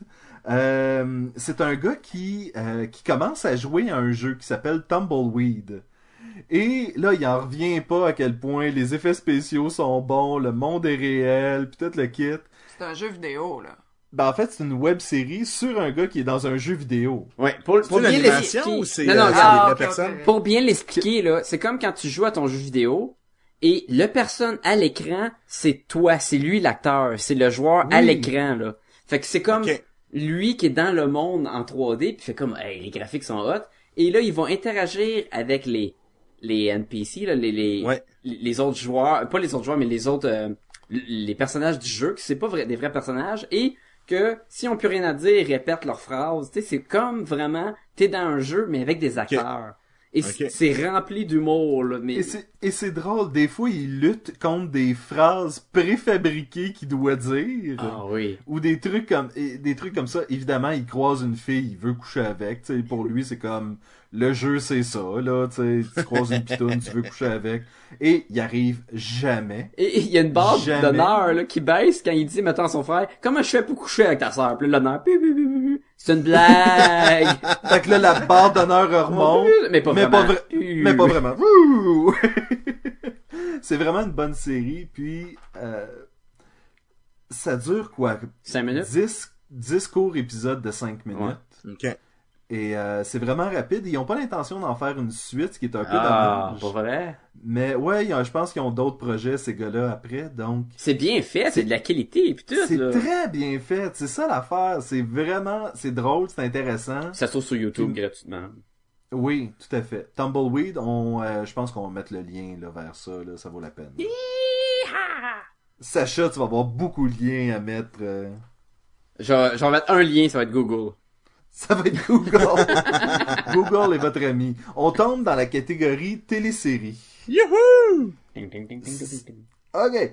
Sébastien et René, nous, on a vu la série Marvel's Agents of S.H.I.E.L.D. Oui. Bouh! Tu l'as même pas écouté. Ah, Tu l'as pas écouté? Non, j'ai pas écouté. Ça va l'air Ah. trop plate. C'est pas... C'est plate. C'est pas, si- c'est pas si plate que ça, là. C'est pas la pire chose qui est arrivée C'est pas à- Technovore. C'est pas Technovore, Non, là. non, non, non, non. C'est juste, on a écouté à date quatre épisodes, puis on dirait qu'on on n'embarque pas dedans pour continuer à l'écouter. Non, puis je te dirais que, mettons, tu me dirais, ce soir, on écoute un épisode de ça, puis je serais, ah, pour te que- faire que je suis plaisir, obligé, ok, mais je m'arrangerais pour avoir un petit quelque chose à faire on the side en même temps que je l'écoute. Genre du tricot, là. Ouais, du tricot. Ouais. Et peut-être même un petit jeu euh, sur ma tablette, là, ou quelque chose. Tu sais, je je regarderais pas... euh, Ouais, ça a l'air bon. je regarderais pas ça straight, là. On sent que la série a été faite vraiment pour capitaliser sur le succès de The Avengers. Ouais. On nous, Ça ex- avance pas. on nous explique pas pourquoi l'agent Coulson est encore vivant. Oh, mais là, t'as quatre épisodes. Il y a plus que quatre épisodes de sortie. Il doit en avoir genre je huit, je le sais, mais on dirait, on dirait qu'il se prépare vraiment pour prendre ça slow puis jamais nous le dire. Là. Ouais, mais ils ont pas de choix de rebooster parce que euh, ça pogne pas, ça baisse à chaque fois. Ah ouais, Fait que là, ils ont- euh, les, les codes Les codes d'écoute euh, baissent, fait que là, ils essaient de trouver des façons. Puis le monde le savent, parce que c'est parce que le problème avec Marvel Agents of Shield, qui est une euh, télésérie où on va suivre les agents de Shield dans l'univers de Marvel avec Iron Man puis les affaires de main d'Avengers, le monde veulent les Avengers. Ils veulent Ben, les gros super-héros qui coûtent 30 millions, là. Ils veulent voir Robert Pas Downey Jr. nécessairement. Pas Sacha, nécessairement. les courts-métrages qui avaient sorti à propos justement des, euh, de, des- de, de Shield, c'était super bon ces petits courts-métrages-là. C'est ça que j'aurais aimé avoir Mais dans le c'est fond. pas ça que je te dis. Moi, je te dis pas que c'est bon s'il y a les super-héros. Je te dis, le monde, quand ils ont entendu parler de mm, Agent of S.H.I.E.L.D., qui était pour être en tie-in avec l'univers de Marvel, ce qu'ils veulent, imagine, on va voir les super-héros, ils vont venir faire des caméos, puis tout, on va voir Captain en background, ben. puis tout. Et là, tu vois rien de ça. Il y a aussi le Ben, problème que ça avance pas. T'as t'as Kobe Smolder qui jouait le rôle de Anna Hill, c'est ça? Mario Hill. Maria Hill, euh, qui, qui est là dans le premier épisode. Wow. Et T'as t'as des Oui. petits caméos, mais c'est pas assez pour t'as le Samuel monde Jackson qui est dans le troisième épisode. Qui fait le samouraï. Non, ben qui fait Nick Fury. le samouraï. Mais C'est pas lui Ah, qui fait l'afro euh, samouraï. Oui. Oui, je pense que oui. Mais- fait, que- fait que t'as quand même des petits. Hey, regardez, on a mis une vedette là, mais c'est pas assez pour soutenir la série, clairement. Ah, c'est sûr. Moi, ça m'aurait pas dérangé s'il y avait des super-héros d'autres natures. Que Oui. ce soit pas les Avengers, mais que ce soit d'autres super-héros. Là, il se passe fuck. Mais c'est parce que c'est ça. À rien. si tu sors d'autres super-héros, faut, que- tu sais, faut que tu t'assures puis que, que ce soit des super-héros de Marvel et non pas inventés pour la série. Mais pourquoi pas inventer pour la Parce que série? le monde va s'en foutre aussi, là. Parce que c'est c'est pas juste Agents of Shield, c'est Marvel's, Agents of Shield. Ouais. Oh, mais il y en a plus des centaines de méchants. Je cheats, sais. là. En Oui, figer là-dedans, là. Sauf que t'as la même, tu vas avoir la même inquiétude pour tout le monde. Est-ce qu'on va l'utiliser un jour dans un film? Et là, tu viens de mettre un acteur sur tel, pa- tel personnage. Puis là, tu viens comme... mettre une étiquette sur tel héros, puis là tu sais pas comment que dans le troisième batch d'Avengers tu veux le rajouter, puis finalement au lieu de prendre tel acteur qui te coûte presque rien, tu vas aller chercher mettons euh, Denzel Washington. Puis là t'es comme ah ben Denzel Washington il me coûte genre 25 millions, ah, ok. Tu sais, il y a plein de trucs Ouais. de même là. Mais si le show Ben, en soi est pas ça, bon, c'est- de leur pas faute bon. là, ils ont pas d'excuses là. Non, pas Mais qu'à d'excuse, pas le faire, c'est se sentait pogné. Exactement. Et, et encore une fois, je tiens à le dire, c'est pas complètement merdique non plus, là. C'est pas Technovore plate, là. Non, non, C'est mais... juste pas ça. C'est pas un. Moi, je m'attendais à une télésérie de Joss Whedon. Mais c'est pas Josh Et, Whedon. et c'est ça, et ça, ce n'en est pas une. Puis il y a aussi, tu sais, euh, Sébastien puis moi, là, on, on est bon là-dedans, on écoute des séries en rafale, là, mettons. euh, tu sais, on va se taper trois épisodes en ligne d'une affaire. Mais ça, après un, C'est comme, ah, on écoute ça autre chose. ouais, ou on ferme ça à la télé, tu sais, puis on est un public facile à ramasser pour la soirée, là. Surtout avec Mais- des affaires de super-héros, là, Ouais. je veux dire. Ils- non, là, ils l'ont vraiment pas, là. Ça aurait été, écoute, si t'a- si t'avais fait un mélange de Heroes et de Agents of Shield, c'est là que t'aurais. euh, Ben moi, c'est dans ce sens-là que je dis, ils peuvent Ouais. inventer des super-héros, là. C'était correct dans Heroes. Qu'ils soient dans un monde où il y a des super-héros, puis moi, ça m'aurait vraiment pas dérangé. Là, euh, ils passent à côté. Et voilà, ça met fin Ça m'a fait... Ben, aux aventures de l'agent Coulson. Les gars, ça a pas commencé. Ben, et, et René. ben ouais, c'est quoi ça? Là, je sais bien pas. la gang. J'aime pas ça, la gang. Les amis. La, Euh, dis la, la gang de gars. Les Gumballoonies. ça marche pas plus. les euh, tout le monde, on a euh, ben en fait, on a écouté Arrow en 2012, René et moi. Mhm. Sacha et Jean-François, vous avez commencé cette année, je crois. Oui, Oui. Mais nous, on a continué, là, cette Oui, année. on a continué la- dans la deuxième saison et ben en fait jusqu'à maintenant, qu'est-ce que vous en pensez? Euh, tu digères? Moi, Oui, j'ai écouté la saison 1 en rafale, quand elle est sortie en DVD. Je, je, je l'avais pas écouté dans le temps au dernier euh, bilan de l'année passée. Et là, je me, j'ai tout écouté. J'ai trouvé que c'était, ça été équivalent à Smallville quand Smallville c'était bon. C'était, puis peut-être Oui. mieux. Tu sais, c'était comme, Ouais. Ça- Non, je pense que ta comparaison est Ouais. très apte. Là. Ouais. Je pense que de comparer ça à Smallville quand Smallville était quand bon. Smallville était bon, là, la saison, mettons, 3 puis 4 de Smallville, qui est probablement les meilleurs, enfin de même, là, j'ai, j'ai trouvé ça bien pour ça. Oui, c'est du CW, c'est du Fox, là, c'est, c'est limité, mais ils sont, drame. ils sont quand même euh, capables oui, d'exploiter le héros. Et le fait qu'il il tue le monde, là, puis pas parce que j'ai l'air d'un obsédé de monde qui, qui meurt, là, mais il- c'est quand même un gars qui lance des flèches dans, dans le monde, là, fait qu'à un moment donné, Au départ, au départ. j'ai trouvé ça bien qu'ils ont fait comme ils ont fait un peu maturer le personnage un peu là. C'est logique là Mais ouais, la comparaison de Smallville aussi, ce qui est ce qui est intéressant qu'il n'y avait pas dans Smallville, c'est qu'il est plus vieux. Tu sais aussi, Oui. c'est un monde d'adultes. Oui. On se tient pas au secondaire. euh, Oh, c'est ça, oui. c'est pas cours d'école, euh, gna, gna, là.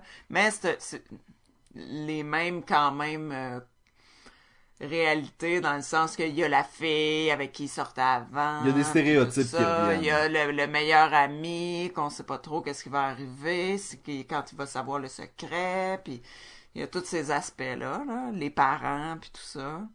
parce que ce qu'il faut, ce qu'il faut ouais, savoir... Ouais, juste ce qu'il faut savoir avant, c'est que c'est l'histoire de Green Arrow.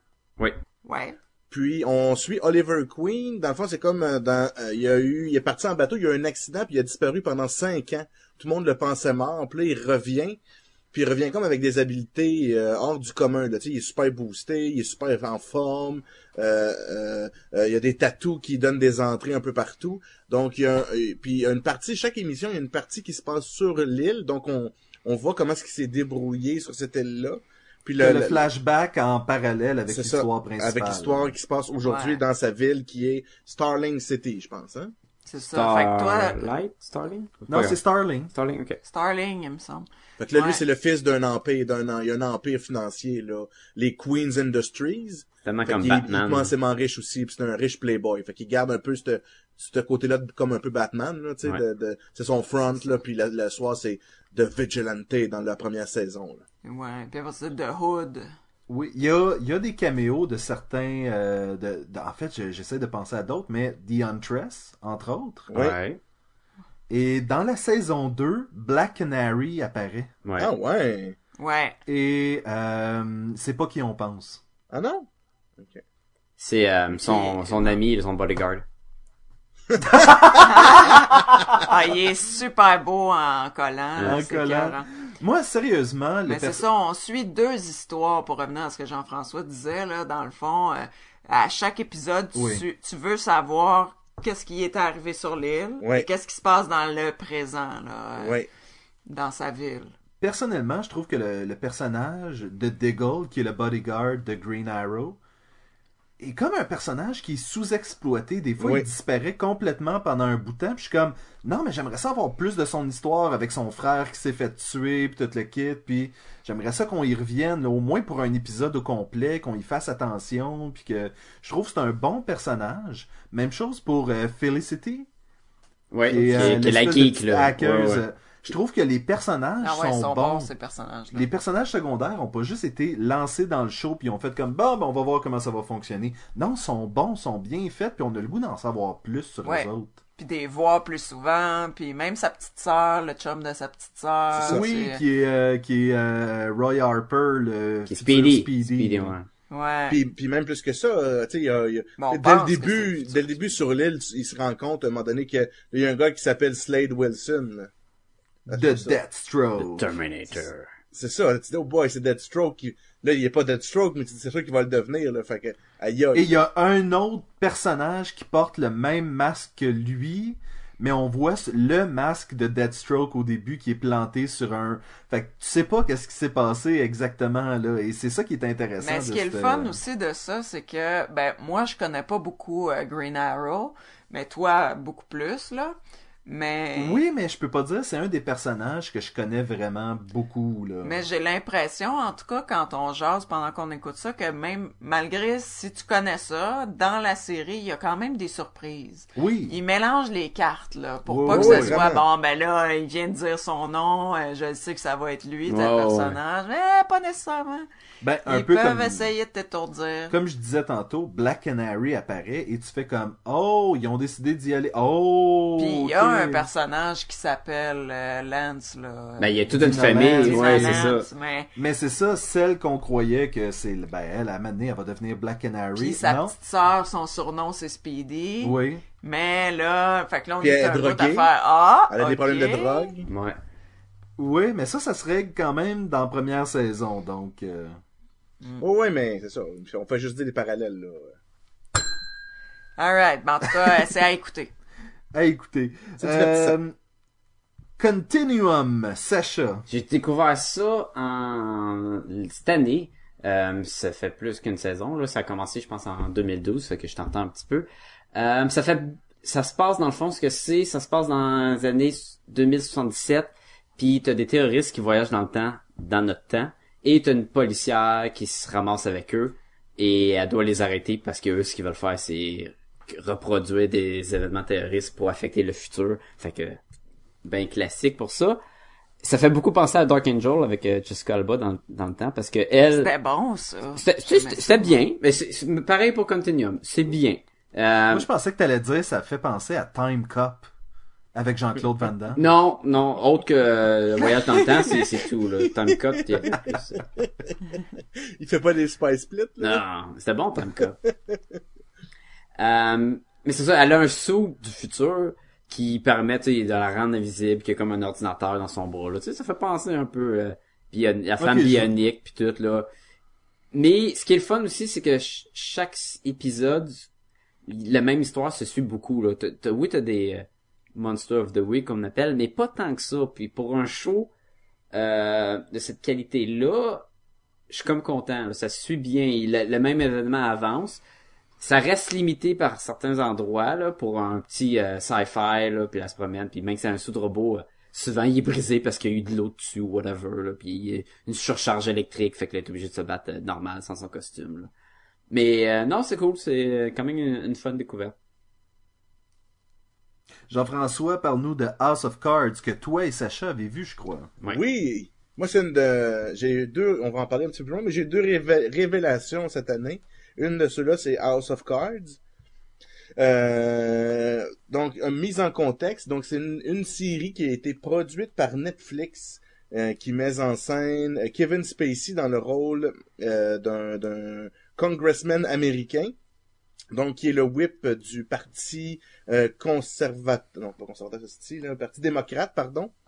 Euh, puis sa femme qui est Robin Wright. Euh, puis dans le fond l'autre actrice qui est un peu connue, je pense c'est Kate Mara qui joue Ouais. là-dedans, là, qui est la qui est la, la journaliste.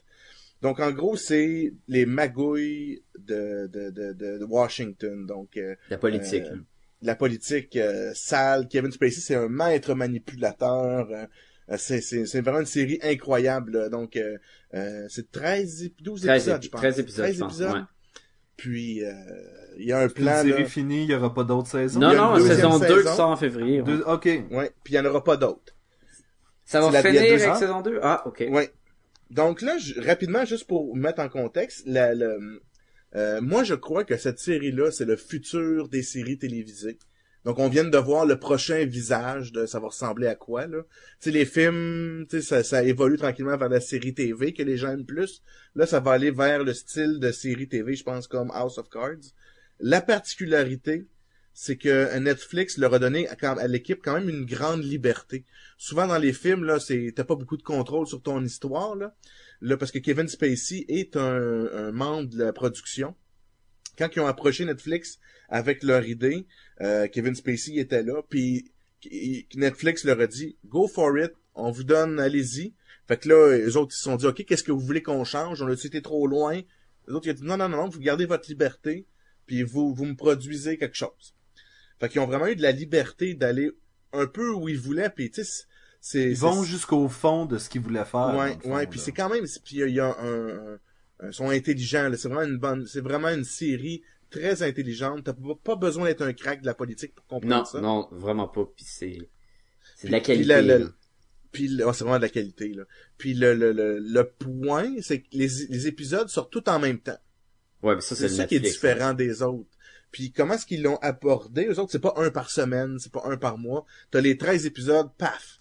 Puis j'ai- j'aime beaucoup leur vision. euh, c'est qu'ils ont dit, l'équipe de production ont dit, c'est comme quand toi achètes un roman ou une bande dessinée, tu lis qu'est-ce que tu veux. Tu l'as au complet. Fait que tu peux décider, ben moi je passe la nuit puis je le finis. Fait que c'est un peu ça le concept. C'est c'est comme un bon livre, tu le digères comme, comme tu le veux. Mais c'est comme acheter un show en DVD, là. Une saison en ça. DVD, c'est ça. Mais d'un coup. Fait que là, Ouais. t'as pas, t'as pas de l'attente, euh, puis y a pas de pub. euh, Sauf que la, la différence, c'est que si tu l'as écouté dans une semaine, t'as un an attends. à attendre avant la prochaine saison, de- là. Ouais, mais c'est quand même, tu sais, ça finit, ça aurait pu finir là aussi, là, mais ça finit, là, tu sais. Ouais. Puis ce qui, est, ce qui est le fun, euh, ce qui est particulier avec la House of Cards, c'est que Kevin Spacey et seulement Kevin Spacey est le seul personnage dans ce show-là qui brise le quatrième mur et qui communique avec nous. Ah, ouais. C'est incroyablement bien fait. C'est Ça marche vrai- bien parce, parce que des fois, c'est, ça marche C'est pas, là. écœurant. Ça rend le- et c'est un plus. Le, le show serait bon sans ça. Ça rend comme meilleur. Exemple, il va, il nous parle. Il dit là là, faut que je fasse telle action si je veux avancer dans ma carrière politique. Ce que je vais faire, c'est quand elle, elle va arriver, elle va me dire de la bullshit. Je vais faire semblant que c'est- qu'elle a raison, et je vais dire telle affaire, puis je vais l'avoir dans ma poche. Là, la fille, elle rentre, elle dit de la bullshit, il se retourne, il nous regarde, en voulant dire, hein? Avec l'ai un petit dit, clin hein? d'œil, genre, là, tu sais, un Genre, petit juste- de tête, là. Et là, elle continue à parler, il fait ce qu'il a dit, et là, ça finit, il voit, il dit, c'est comme ça que tu dois délai avec telle affaire, puis telle affaire. Puis tout le long, il nous, il, il nous fait des petits blabla à nous-mêmes, là. C'est magnifique, là. En 5 secondes, combien de gumballoons là-dessus? 5 5. sur 5. Alright. euh, The Americans. Jean-François, t'as écouté ça. Ah oui, c'est mon deuxième coup de cœur. Ouh, Ça, c'était aussi une très, très, très bonne série. Euh, ça, ça met en, en scène Kerry Russell, Matthew Rice, puis Noah Emmerich. Fait Kerry Russell, là, qu'on connaît Felicity. pour Felicity, là. Peut-être. Ben, c'est surtout ça. On, Elle est connue on- on pour te ça. le dit, on te le dit. Je- Ok, je vous crois. Rapidement, c'est dans les années, ça se passe dans les années 80. Euh, les Russes, dans le temps des années 60, dans le temps de la guerre froide, ont envoyé une- une- un couple faire une cellule d'espionnage dans, donc euh, aux États-Unis, à Washington. Donc c'est ce couple-là. Euh, c'est un gars, et une femme qui ne s'aiment pas. Euh, ils ont été choisis parce que c'était deux très bons agents secrets pour infiltrer les États-Unis. Donc, ils ont, sont, fait là, c'est, l'histoire se passe 20 ans après qu'ils ont été infiltrés. Donc là, ils- les deux ont une agence de, c'est vraiment typique, là, une agence de voyage. Fait que ça leur donne des, des, des, des, des, des passes pour se promener, patati patata. Ils ont une famille, ils ont deux enfants, euh, adolescents, genre, mettons, 10 puis euh, 14 ans peut-être, là, une fille puis 14 ans puis un petit gars de 10 ans. Puis les enfants ne savent pas que leurs parents sont des espions. Il y a personne qui sait que ce sont des espions à part eux puis genre euh, l'ambassade euh, euh, quelques personnes de l'ambassade euh, russe. Puis là eux naturellement, ils vont voler avec la technologie des années 80, fait qu'ils ont rien là à peu près là.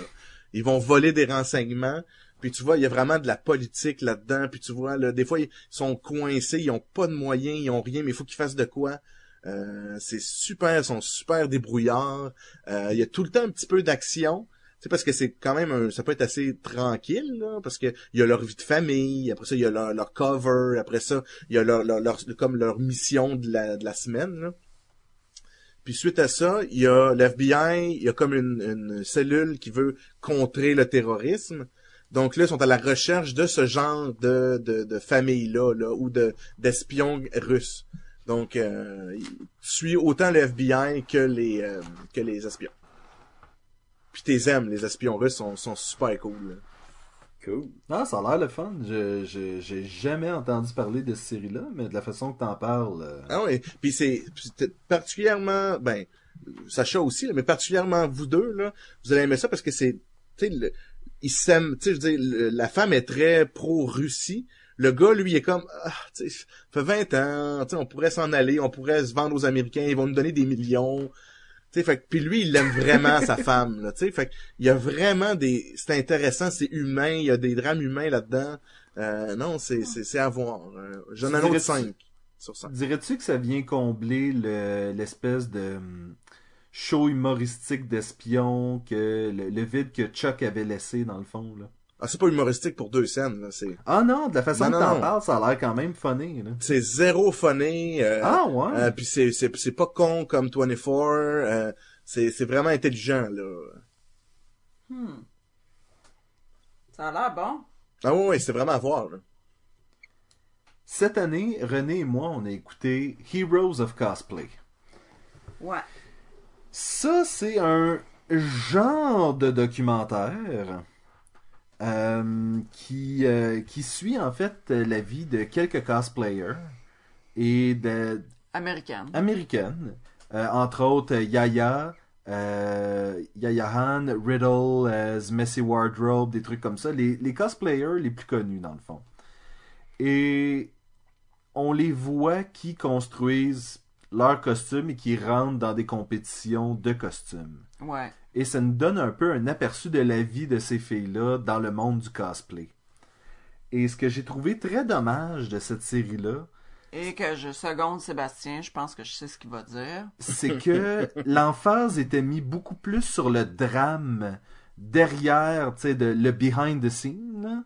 Ouais, de qui c'est qui bitch qui. Ouais, Puis, qui qui euh, dit quoi sur qui, puis euh, Ouais, comment sont stressés, puis après ça ils s'excusent. puis moi je veux puis- pas participer à ce concours-là avec toi. Ah, c'est pas fin, nanana. Au lieu de mettre l'emphase Au lieu de mettre l'emphase sur ce qu'on veut vraiment voir, la construction des costumes. C'est ça. Un peu ça, leur quotidien, euh, ils, se lèvent à quelle heure, ils mangent quoi, tu sais, tout ça, c'est, Oui, mais pour moi, foutre de combien d'heures par semaine? tu changerais ça pour euh, les, les, les, les espèces de beauty queen, là, les... euh, C'est ça, c'est un peu comme si tu suivais Beauty des pageant, euh, Miss là. America, là, dans ce qu'ils font, s'ils se préparent pour leur compétition. puis On leur routine, puis toute C'est l'équipe, mais c'est pas Là, ça tu l'intérêt de Heroes of Cosplay en particulier, tu t'attendrais à voir comment ils construisent leurs costumes, parce que c'est ça qui est intéressant. Elle fait un jetpack, comment elle l'a moulé, elle a fait un maquillage vraiment pété, combien de temps ça a pris, tu sais, des... Mais non, à la place, là. vois avec la moitié d'un jetpack fini dans les mains, découragée parce qu'il manque pas beaucoup, il reste pas beaucoup de temps avant la convention, puis qu'elle a commandé une sorte de peinture qu'elle reçoit pas, genre, puis que là, euh, ça marche pas parce qu'elle pensait pas que telle affaire serait en retard, puis là, oh là là, je suis stressée, je sais pas si je vais être à temps, mais... Et c'est, c'est édité au max, fait que les filles passaient la majeure partie de la saison de l'émission à s'excuser en ligne à plein de monde parce que c'était pas ça qu'ils avaient dit. Ils ont Ben, dit, où ouais, ça a mais- été pris hors contexte, C'est ça. ça, Ah, ça, ça, avait vrai. rapport avec tel sujet, puis moi je l'ai dit pour ça, mais là ils l'ont mis dans la conversation avec ça. C'est quoi cette affaire-là? Mais c'est c'est ça, ça a aucun sens là. Puis si je veux écouter du drame, moi écouter autre chose. Moi, je...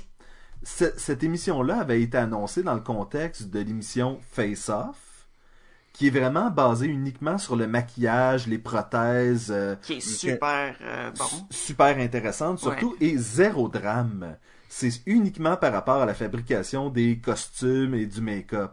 Et je m'attendais à voir sensiblement la même chose avec Heroes of Cosplay, et j'ai été amèrement déçu. Oui, puis on a regardé plusieurs pour être sûr donné, elle allait pas se replacer, puis non. Fait que c'est assez poche, malheureusement. Ben, c'est huit épisodes, je crois. La saison au complet est huit épisodes. Ben, c'est ça, on les a tous On les a écoutés. tous écoutés et Ça se ça se replace pas. Puis là, au Comic Con à Montréal, euh, c'était comme si c'était des grosses vedettes, le gros kid, mais tu sais, en tout cas, moi je trouvais que c'est ordinaire. là, Ouais. Télévision par rapport à cette émission-là. Télévision. Télé. Ok. Sacha, t'as vu la série Hannibal? Ouais, moi aussi, c'est bien content d'avoir euh, touché à ça, Hannibal. Euh, j'ai vu la, ben, juste la saison 1, là. Je sais pas s'ils sont rendus dans la saison 2. Euh, dans le fond, ça rapporte vraiment avec Hannibal l'acteur. C'est euh, c'est comme un, on peut dire que c'est un antépisode dans sa vie auparavant. là. Ça se passe avant les silences des agneaux puis tout. On suit Hannibal, mais il est co-vedette avec un, un, un professeur qui devient comme un agent du, du FBI, mais il l'est pas vraiment, là, qui enquête sur des meurtres. Et ce professeur-là, euh, il a l'habilité de se mettre à la place du tueur. Exemple, il arrive sur une scène de crime, il y a un cadavre, et là, lui, il va être capable de, de reconstruire ce qui s'est passé en se mettant à la place du tueur. Et, fait que là, il devient super bon pour résoudre les crimes, sauf que c'est rough sur ce- comment qu'il est Mais c'est quoi, c'est psychologiquement. une affaire paranormale, un Non, peu, du son- tout, du tout. C'est, c'est, Ou, C'est euh, comme procédural. c'est exactement. CSI, C'est, là. c'est comme écouter, Ok. mettons, un CSI, C'est sauf un talent qu'il a, mais c'est pas un don. euh, Genre c'est de profiler. mettons comme euh, même, du monde euh, mettons du monde qui sont autistes qui sont cap- qui sont capables de d'être bons avec les chiffres exemple Ouais. puis tu vois lui il est il est capable de se mettre à la place sauf que il y a des conséquences il, il, il est pas tout là euh, il y a de la misère à communiquer avec le monde il y a de la misère sais, regarder dans les yeux et tu vas suivre lui et il va aller son psychologue va être Hannibal de docteur Hannibal Lecter. Et là t'as de la recette à chaque épisode t'as un crime et lui il va essayer il va il va euh, aider le FBI à résoudre le crime le, Will Graham là, qui, qui est comme la vedette et là ça va être rough sur lui. Fait qu'il va le voir à Hannibal puis il va se confier à lui parce que ça va être son, son, psychologue genre. Mais là Hannibal si tu connais c'est qui? C'est un tueur psychopathe qui est super intelligent mais qui est manipulateur puis que tu sais pas ce qu'il dit si c'est bon si c'est pas bon. Puis des fois il va dire des affaires juste pour voir comment ça ça, ça, ça va aller puis ça va être quoi la, la, la réponse à telle affaire. Fait que ça devient super intelligent puis brillant là. Et en même temps t'as des crimes Et malsain. et très malsain. Et mais fait que t'as les deux héros puis tu écoutes le show et tu dis pas moi dit que je l'ai Hannibal c'est un méchant non non il est hot en crime là. Tu dis oh my god oh non check les là puis là tu tu tu votes pour le, la vedette puis Hannibal en même temps puis le- puis ils sont ils sont amis c'est ça qui arrive ils créent une relation d'amitié puis ça ça part ça ça sort des euh, du show d'un CSI ordinaire et ça le rend vraiment meilleur et d'ailleurs il y a des épisodes où le crime ils, ils ont même pas trouvé le coupable. Le gars s'est tiré une tête. Donné, ah, on l'a trouvé, il est mort, il s'est tué. Parce que ça devient tellement secondaire. Puis ce qu'on va voir, c'est la relation avec Hannibal, puis comment qu'Hannibal Ah il agit. Et là, on se rend compte qu'Hannibal, il en fait des crimes, puis il en tue. Et on sait que... Est-ce que dans, est-ce que dans le fond, des fois, il court après puis on s'en rend pas trop Oh compte, oui, ou, oh oui, des fois on Oh. dit, hey, il y a un dos qui a tué à l'affaire, et là, à la fin de l'épisode, tu te rends compte que c'était Hannibal qui l'a tué, genre, puis il s'est pas fait pogner, puis tu fais que, oh shit! Et, Mais c'est pas à chaque fois, lui. Pas tout le temps, mais des fois tu as des crimes que tu reviens en arrière, finalement c'était lui. Puis là, c'est comme oh les pièces euh, se replacent ensemble là. Et il fait de la cuisine tout le temps, puis on sait c'est quoi la, Qu'est-ce Oui, qu'il la mange, hein? première- hein? Ben c'est ça, la, euh, Hanni- Hannibal, il est un Ah, c'est un il fait ça? Oui. Il est cannibale, oui. C'est ça son, Ouais, ça, mais son dans thing. le dans le- dans l'émission, il fait-tu le, le... Non, non, non, non, non, c'est, c'est, c'est Ah, pas... moi- c'est- ok, l'acteur qui fait Hannibal, c'est euh, Mads euh, Mikkelsen. Et euh, ce gars- il faisait le méchant dans Casino Royale. Il faisait le Ah, chiffre. ok. Il est excellent. Et ce qui est bien, c'est qu'il fait son propre Hannibal Lecter. Il fait pas Anthony Hopkins Hannibal Lecter. Il- Non, puis tu peux pas non. Non, exactement. là. il fait, il, il a son, son talent d'acteur. Il, il, il a son propre personnage là. Puis il est presque meilleur qu'Anthony Hopkins. Là. Tu sais, tu l'aimes quasiment mieux là. C'est, c'est vraiment bien. J'imagine tu, re- tu recommanderais ça, mettons, quelqu'un qui a aimé Dexter, peut-être. Ouais, ouais, ouais. tout à fait. Et je le recommande. C'est au moins si t'es un peu au courant de c'est quoi le, c'est qui le personnage. Parce que au début il y a des allusions justement au cannibalisme que tu le sais parce que tu le connais, mais Ben oui. il- il- c'est comme ils te le disent pas tout de suite là, puis il, il reçoit du monde à manger chez eux, chez eux, puis tu fais comme oh ça c'est clair, ça vient de quelqu'un là. Mais rapidement, Sacha, si on n'a pas vu euh, le, le, le silence des agneaux, est-ce qu'on peut apprécier la série quand même? Tout à fait. Next! René et moi, on a écouté euh, en novembre le 50e anniversaire de Doctor Who, The Day of the Doctor. Oh C'était yeah. bon. Et plus récemment, The Time of the Doctor, qui est euh, le départ de Matt Smith de la série et la transformation du Docteur en Peter Capaldi. Et on va, on va commencer par le 50e anniversaire. C'était... Ouais, ouais, pas- on va partir le temps parce que sinon on va, on, On va buster, on va ça. buster. Euh, C'était incroyable. Incroyable. Incroyable. J'ai passé par toute la gamme des émotions. J'ai Oui. ri, j'ai pleuré, j'ai... euh, T'as joui? j'ai joui. J'en ai vu de toutes Pas loin, honnêtement. Ah, là. man, c'était tellement bon. C'était du bon, bon. bon. On l'a écouté deux fois de suite. Oui. Back to C'est là qu'on fait notre mea culpa. Euh, Caroline et David Etienne, si vous écoutez ce podcast, nous sommes désolés, mais on pouvait pas attendre. Oui. Et on a écouté la, on était supposé écouter l'épisode avec des amis. Et on, c'était à 9 h le soir. On pouvait pas. Et on pouvait pas attendre jusque-là, donc on l'a écouté une fois avant et une fois avec eux. Oui. Et En même temps, sérieusement, on n'était pas sûr là-bas, tu sais, être beaucoup de monde si euh, on allait l'interrompre une couple de fois. oui. puis et c'est arrivé aussi d'ailleurs. Oui, d'ailleurs. Et on et sérieusement, j'aurais pu le réécouter une troisième fois après. Oui. Oui, là, on en parle, puis J'ai le goût de l'écouter maintenant, oui. C'est tellement bon, là. C'était dans le fond la rencontre entre euh, trois docteurs. Ben, dont, le dont do- un qui avait jamais été un docteur avoué. c'est C'est un ça. personnage que personne ne connaissait jusqu'à cette année. Et il a été introduit dans la mythologie de Doctor Who et donc fait partie du cycle de régénération du Docteur. Ouais. Ben, c'est celui qui a fait péter euh, euh, La guerre, la- euh, le, le qui a Time War. détruit là, les, les Time Lords puis Gallifrey. Là. Et supposément les Daleks, mais on sait tous que... Ouais, que ça, ça, ça a été raté. Et donc, euh, et donc, quel excellent épisode. Il y a des clins d'œil, il y a, il y, a, il y, a, de quoi pour tout le monde. Il y a des personnages qui sont là, qui sont pas les personnages qu'on croyait. Il y a vraiment de tout pour tout le monde. Si vous êtes un fan de Doctor Who, c'est magique. Écœurant, écœurant, écœurant, là. C'est comme sur 5 euh, gomme ballon, c'est un 10. Est-ce que c'est le meilleur épisode de Doctor Who? Ever. Oui. Oh! Que je, je pourrais écouter ça, puis si j'aime ça, euh, Ah, tu vas rien comprendre, man. Non, non, là, tu comprends rien. C'est vraiment une affaire de fans, là, mais tu sais, ils ont tout donné, là. Ah, puis vers la fin, là, t'as t'as vraiment des frissons quand tu vois plus, tous les docteurs qui sont là à regarder vers le futur. Pis tout, là, tu fais comme, ah, c'est fantastique. Il y a même, il y a même un vieux, vieux docteur qui est là. On vous dit pas lequel. Ouais, euh, c'est vraiment le fun. Puis moi, à la fin, là, j'étais comme là, un- une, d'émotion, là, tu sais, de la joie que tu peux pas contenir, là, tu sais, t'as le goût de ricaner, puis tu te sens, là, le, trop excité, là, puis wow! Tu sais, comme on vient de vivre quelque chose, là. Rapidement, on va aussi parler du plus récent épisode de Noël de Doctor Who, où est-ce que Matt Smith a quitté le rôle du personnage pour laisser sa place à Peter Capaldi. C'était, euh, c'était triste. Oui. C'était un bon épisode, mais c'était extrêmement triste. Oui. La façon dont le Docteur quitte, euh, il le fait de façon très poétique. il le fait euh, de façon très grandiose. Oui. Et c'est... C'est payé la traite, lui. C'est payé Euh, la traite. Et c'est chaudement recommandé. J'ose même pas en dire plus que ça parce Non, que je pas. sais que Sacha est pas rendu là. Je sais que Jean-François va peut-être écouter la série un jour. Mais euh, c'était c'était vraiment le fun comme épisode. Oui. Je J'ai une voulais question. mentionner. Vas-y. Dans l'espèce de mythologie là, de tout ça, là, ils Oui. changent. Pourquoi est-ce qu'ils changent? C'est parce que les acteurs changent de contrat ou...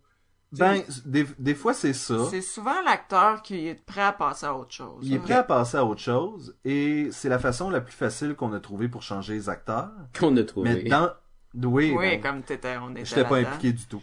Mais J'aurais aimé euh, ça être impliqué. Si j'avais à dire j'ai été impliqué dans une série puis être la, la plus fière que j'aurais pu être, là, ça aurait été ça. Et si on Mais se fie pas- à la mythologie de Doctor Who, tu peux te régénérer en 13 incarnations. Et techniquement, Matt Smith est la dernière incarnation du Docteur. Oui. Donc, comment est-ce que euh, l'arrivée de Peter Capaldi est possible? Faut écouter ça, l'épisode c'est ça pour le tout savoir. l'épisode. Ouais. Dans la théorie, vraiment- tu l'as vu, là. T'as vu le prochain? Comment? T'as vu le prochain? Oui, on a vu le prochain. Le prochain est là, là. Oui, oui, oui, il est là, là. Mais comment? Ouais. Est-ce qu'il tue sa famille?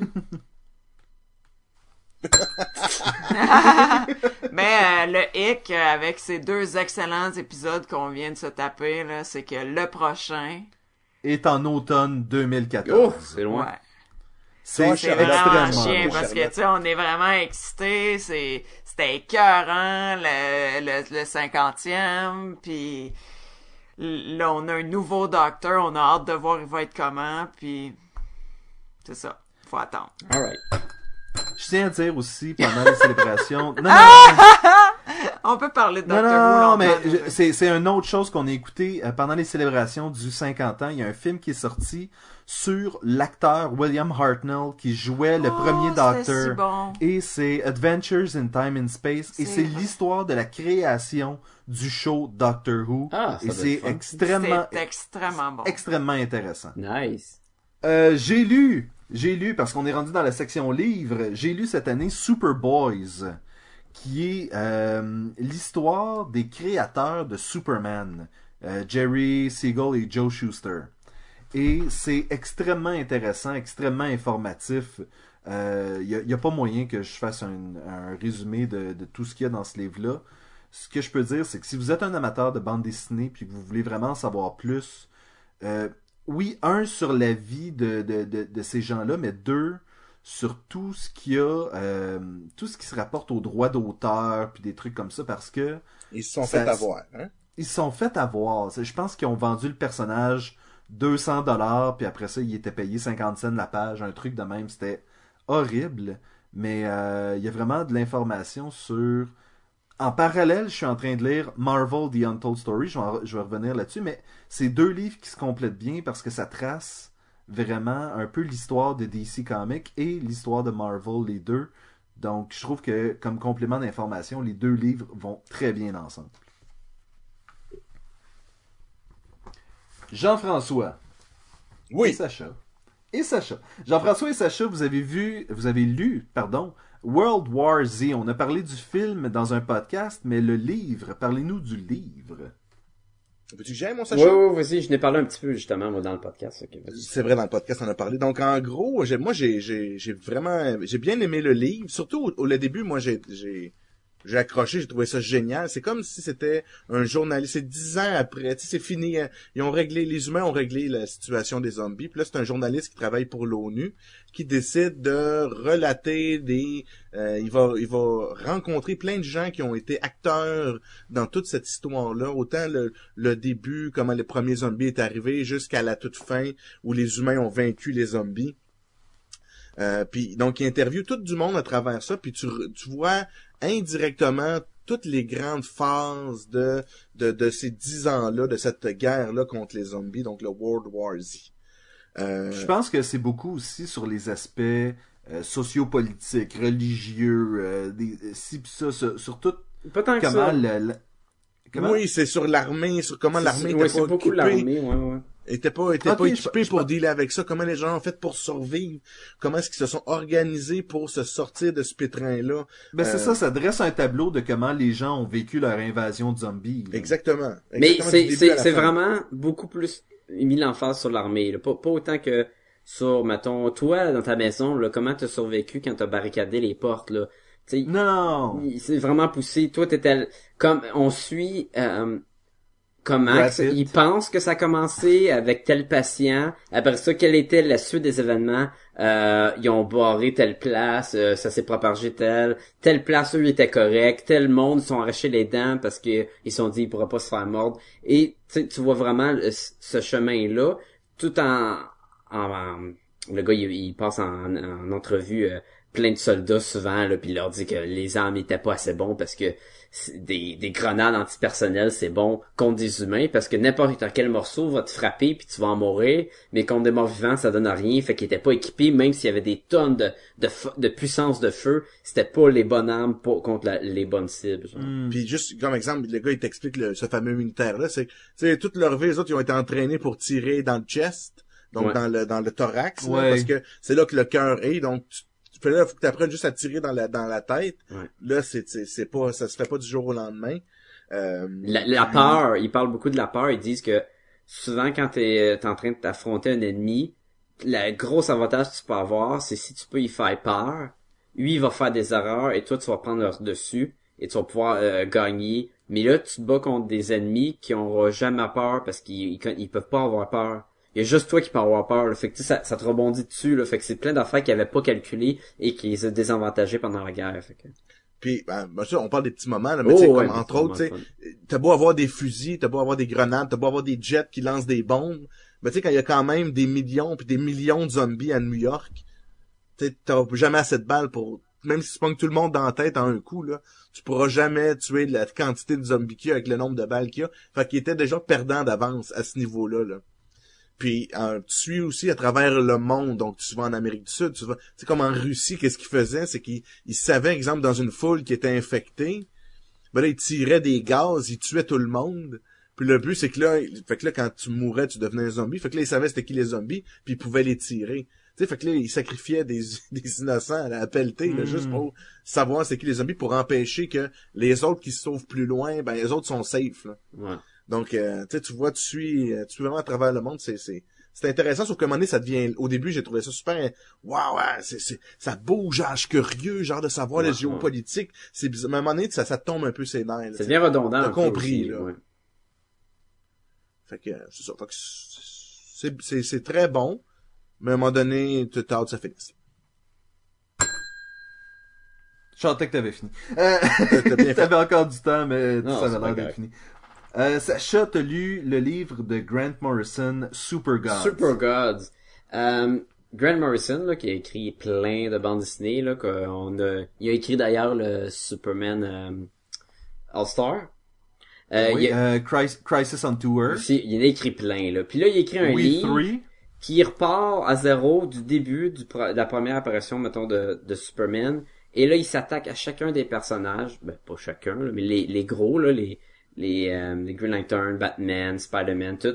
Et là, il commence en ordre, chronologique. Puis là, il, il, dans le fond, il nous fait l'histoire, il nous raconte, fait qu'il nous met en, en position tous ces personnages-là, puis surtout leur impact qu'ils ont eu chacun, et un à- à- par rapport à l'autre. L'exemple, quand Superman est arrivé, ils ont essayé de donner le plus de trucs incroyables sur le héros, ils pouvaient voler, ils pouvaient tout faire, et là, quand ils sont arrivés avec leur prochain héros qui était Batman, ils ont fait l'opposé, puis en même temps, il va passer par... Euh, les droits d'auteur, tel, tel l'écrivain, l'artiste, le dessinateur. Ah ouais. Il va vraiment toucher à tout, mais il va tout le faire avec sa touche à la Morrison, son commentaire à lui, et il va aussi passer par son cheminement personnel et comment que lui a grandi dans l'univers en tant qu'écrivain de BD, il en a dessiné, il a travaillé pour telle place. Fait que c'est un Wow. mélange de biographie, mais aussi de d'histoire sur les super-héros en général. Wow, ça va être cool, ça. Ouais, bien aimé. Inversement, euh, au Québec, on a Les Demi-Dieux, euh, livre qui a été écrit par Jean-Dominique Leduc. Puis, Mais inversement, je pense que c'est le bon, euh, le bon terme, par exemple. Ben, au lieu de Super Gods, on a Demi-Dieux. Ah, dans ce sens-là. Ouais, T'es wise, t'es wise. Et c'est un survol du super-héros dans la bande dessinée québécoise.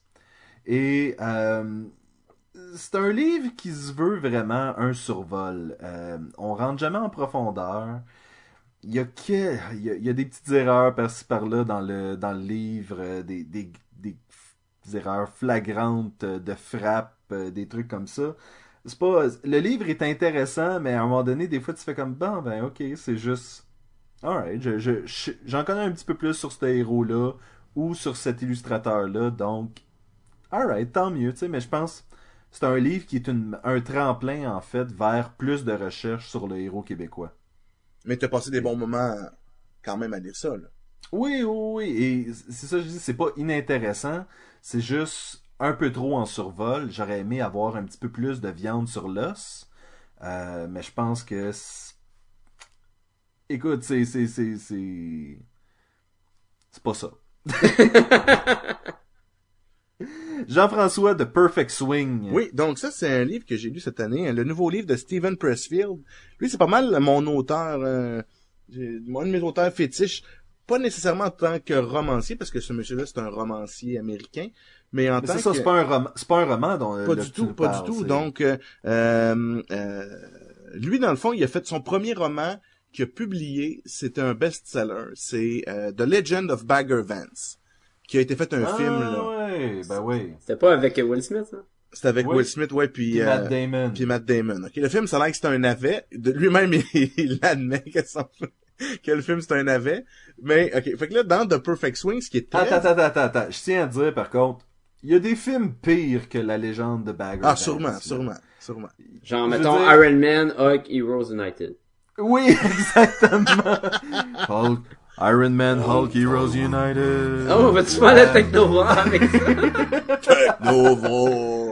Et, et, et, et c'est pas, tu sais, je veux dire, c'est pas un super bon film, mais c'est pas le pire film à vie, donc je pense, mais j'ai pas lu le livre, et à ce moment-là, toi, ce que tu me dis, c'est qu'il est beaucoup mieux, là. Non, le, le- moi, dans le fond, le The Perfect Swing, c'est Steven Pressfield. Lui, il a, écrit beaucoup de... Il a un blog, c'est super intéressant, euh, où il raconte euh, tout comment lui fait pour écrire. Donc, c'est une des super belles sources d'inspiration. de Il est vraiment cool, ce gars-là. Là. Il va straight to the point, euh, il niaise pas. euh, il dit c'est quoi, qu'est-ce qui marche, qu'est-ce qui marche pas. C'est vraiment intéressant.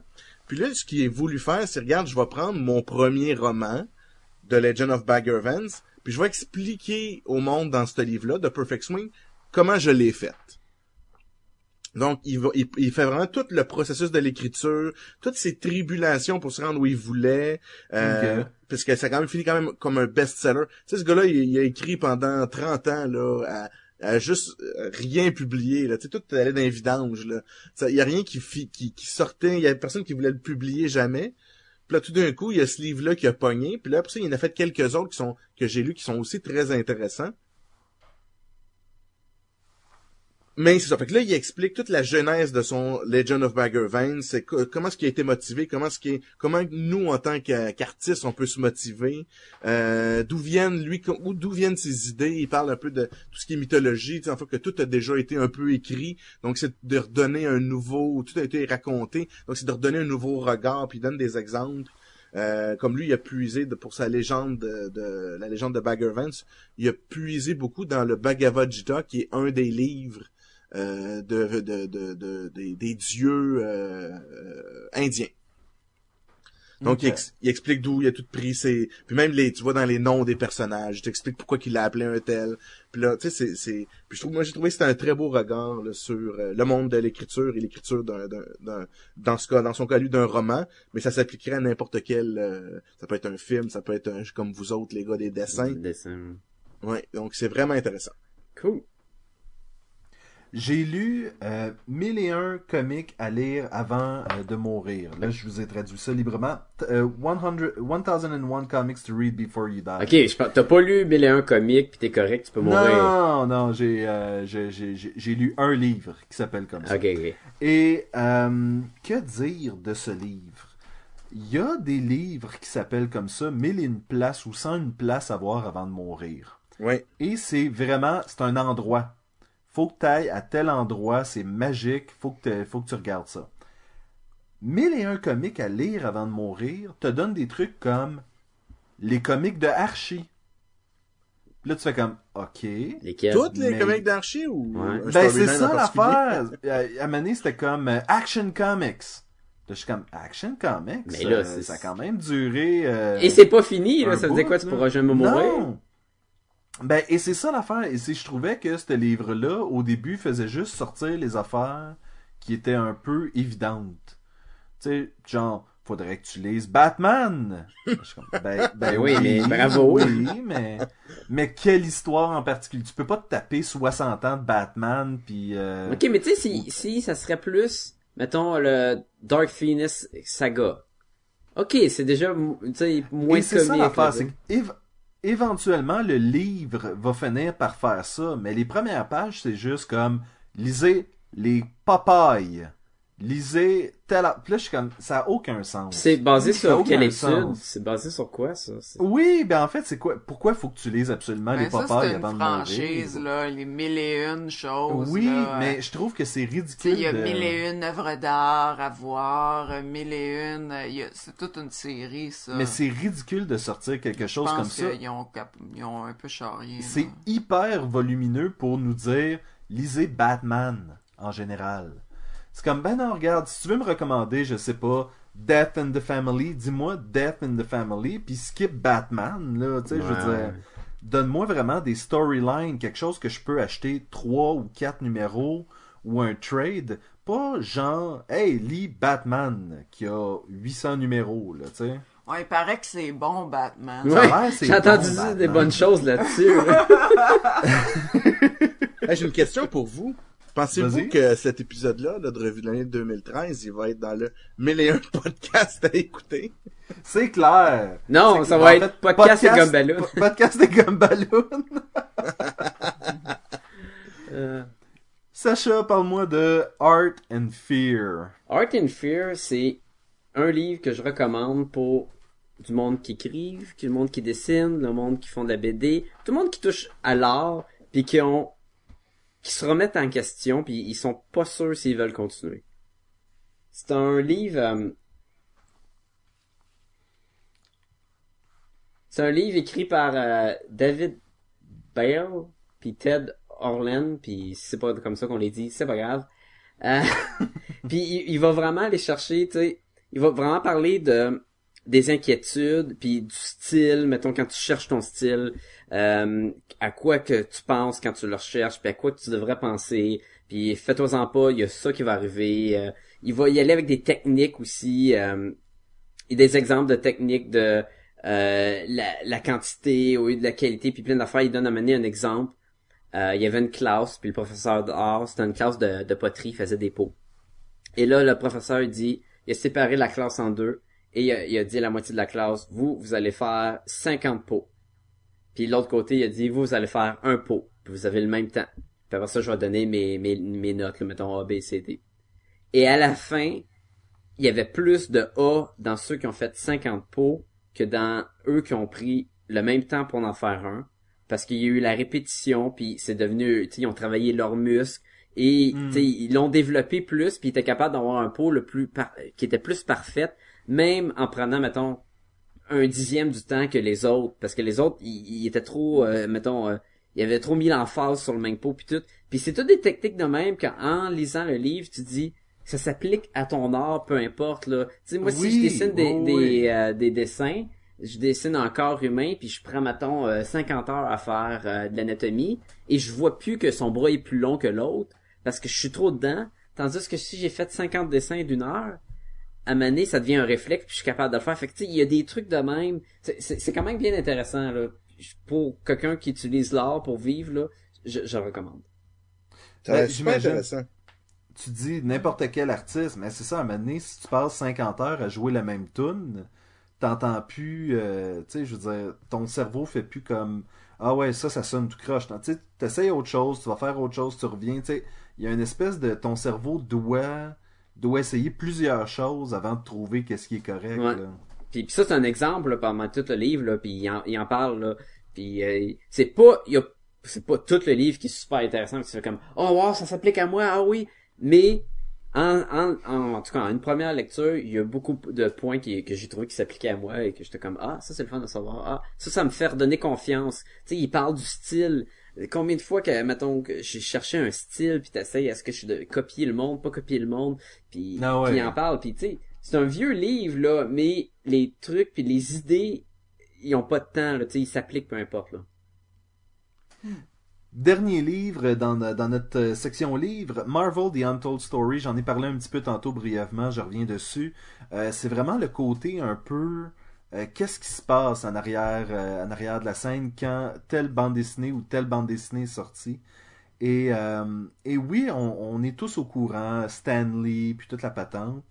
Mais tous les autres acteurs dans cette saga-là, parce que Stanley n'est pas le seul à avoir écrit des bandes dessinées, et Jack Kirby n'est pas le seul à les avoir illustrées.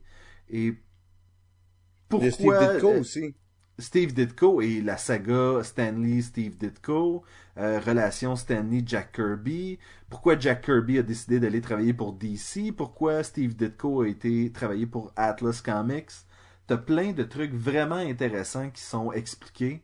Euh, des petites guerres de, derrière le derrière le décor, c'est vraiment intéressant. Euh, Marvel The Untold Story, je le recommande. Cool. On est dans la section podcast et euh, ça va être euh, relativement rapide. On a euh, trois titres.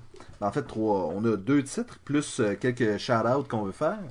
Euh, Sex Nerd Sandra, je crois qu'on en avait parlé un peu brièvement l'an passé. Sacha, t'avais pas encore commencé à écouter ça. Ouais, on a commencé à écouter ça, je pense, en novembre-décembre 2012. Ouais, moi, Et- moi j'ai fait ça en, en 2013 au complet. J'ai écouté Et 100 2013, épisodes Sacha. Ouais. Comment comment t'aimes ça? Écoute, euh, c'était génial. Ça l'est moins maintenant, mais peut-être parce que je n'ai mangé en tabarnouche. Là. En trois mois, j'ai écouté 100 épisodes d'une heure. Ben, je sais aussi c'est quoi ton autre problème. Oui, je, je vais, je revenir. euh, ouais, ok. Mais Ben, je, je- je vais juste dire le, le Sex Nerd Sandra, ce que c'est. C'est que t'as Ok. t'as une sexologue, sex, le, le terme? Non, en fait, c'est sex, ben, C'est pas une sexologue, elle a pas le, le- le- le- le- le- le- les études pour s'appeler sexologue, mais, mais, comme éducatrice en sexualité Ouais, dans un ça. sex shop. Puis elle va toucher à tout ce qui est relié à la sexualité, par un par épisode, et oui, toucher. Et ça va, tu un côté qui va être plein d'informations, mélangé avec de l'humour, pour faire avaler la pilule mieux, et tu n'apprends vraiment, là, et tu commences là avec Oui. euh, ton esprit est, est, co- est mindé, là, et tu dis, ok, c'est comme ça que je pense que la vie sexuelle est, et quand tu vas sortir, après, là, je veux dire, après 100 épisodes, là, tu ne penses plus pareil, t'es beaucoup plus ouvert, t'es pas obligé d'être d'accord avec tout ce qu'elle dit, parce qu'il y en, il y en a du monde, il y a du monde de toutes Ouais, sortes. Ah c'est pas tout qui, Il y a- c'est pas tout qui te convient. Il y a un épisode plus, sur là, le monde qui se déguise en bébé puis qui ont des relations sexuelles de même. Tu sais, ça, Wow. peut-être ça Clown. les clowns, les clowns. Les clowns, le, le sexe pour les clowns, pis tout. T'as plein, t'as plein de sections de même que tu les prends comme ça vient, là. Hey, mais- parles-tu des furries? Oui. Non. Il y a, ben, il en parle. Il y a pas un épisode sur les furries, À mais il en parle. peine, à peine. Il, il parle À, de... nous raconte son expérience de croiser quelqu'un déguisé en poney, mais tu sais, en poney de cuir. Ouh. Et à quel point, tu sais, elle est, est dans le personnage, puis elle est comme, oh, il est donc ben beau ton poney, je peux-tu le flatter ton poney? Et c'est ridicule. Mais, Mais, c'est ça, c'est qu'il y a beaucoup d'humour dans ce Ouais. podcast-là aussi. là. et ça, ça Ouais, fait le ouais, charme. Ça se prend pas au sérieux, là. Par- Ok, tout le monde parle en même temps. Non, parle de Dave Ross. On veut Dave Ross.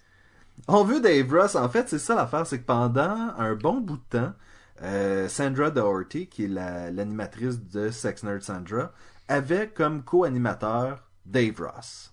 Qui est un humoriste. euh, De Los Angeles, Ouais. un stand-up comique. Qui a rien à voir avec la sexualité. Absolument rien. Il y a, il y a déjà eu du sexe. C'est à peu près à peu ça. près Ça se limite à Ah ça. ouais, c'est un dude, là.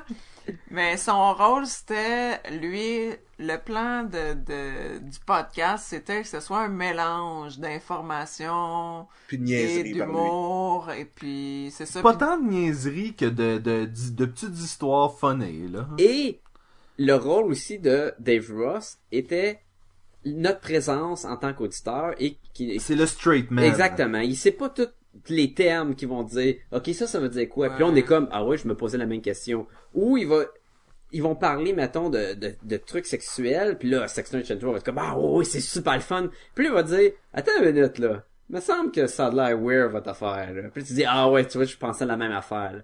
Fait que, tu sais, Ouais, il ramène le show à terre aussi, fait que ça fait super du bien, et je trouvais que la synergie avec Ouais. Sex Nerd, euh, avec Sex Nerd, avec euh, Sandra, Sandra. puis Dave, c'était génial, le podcast était incroyable, jusqu'à temps où ce que Dave a quitté le show.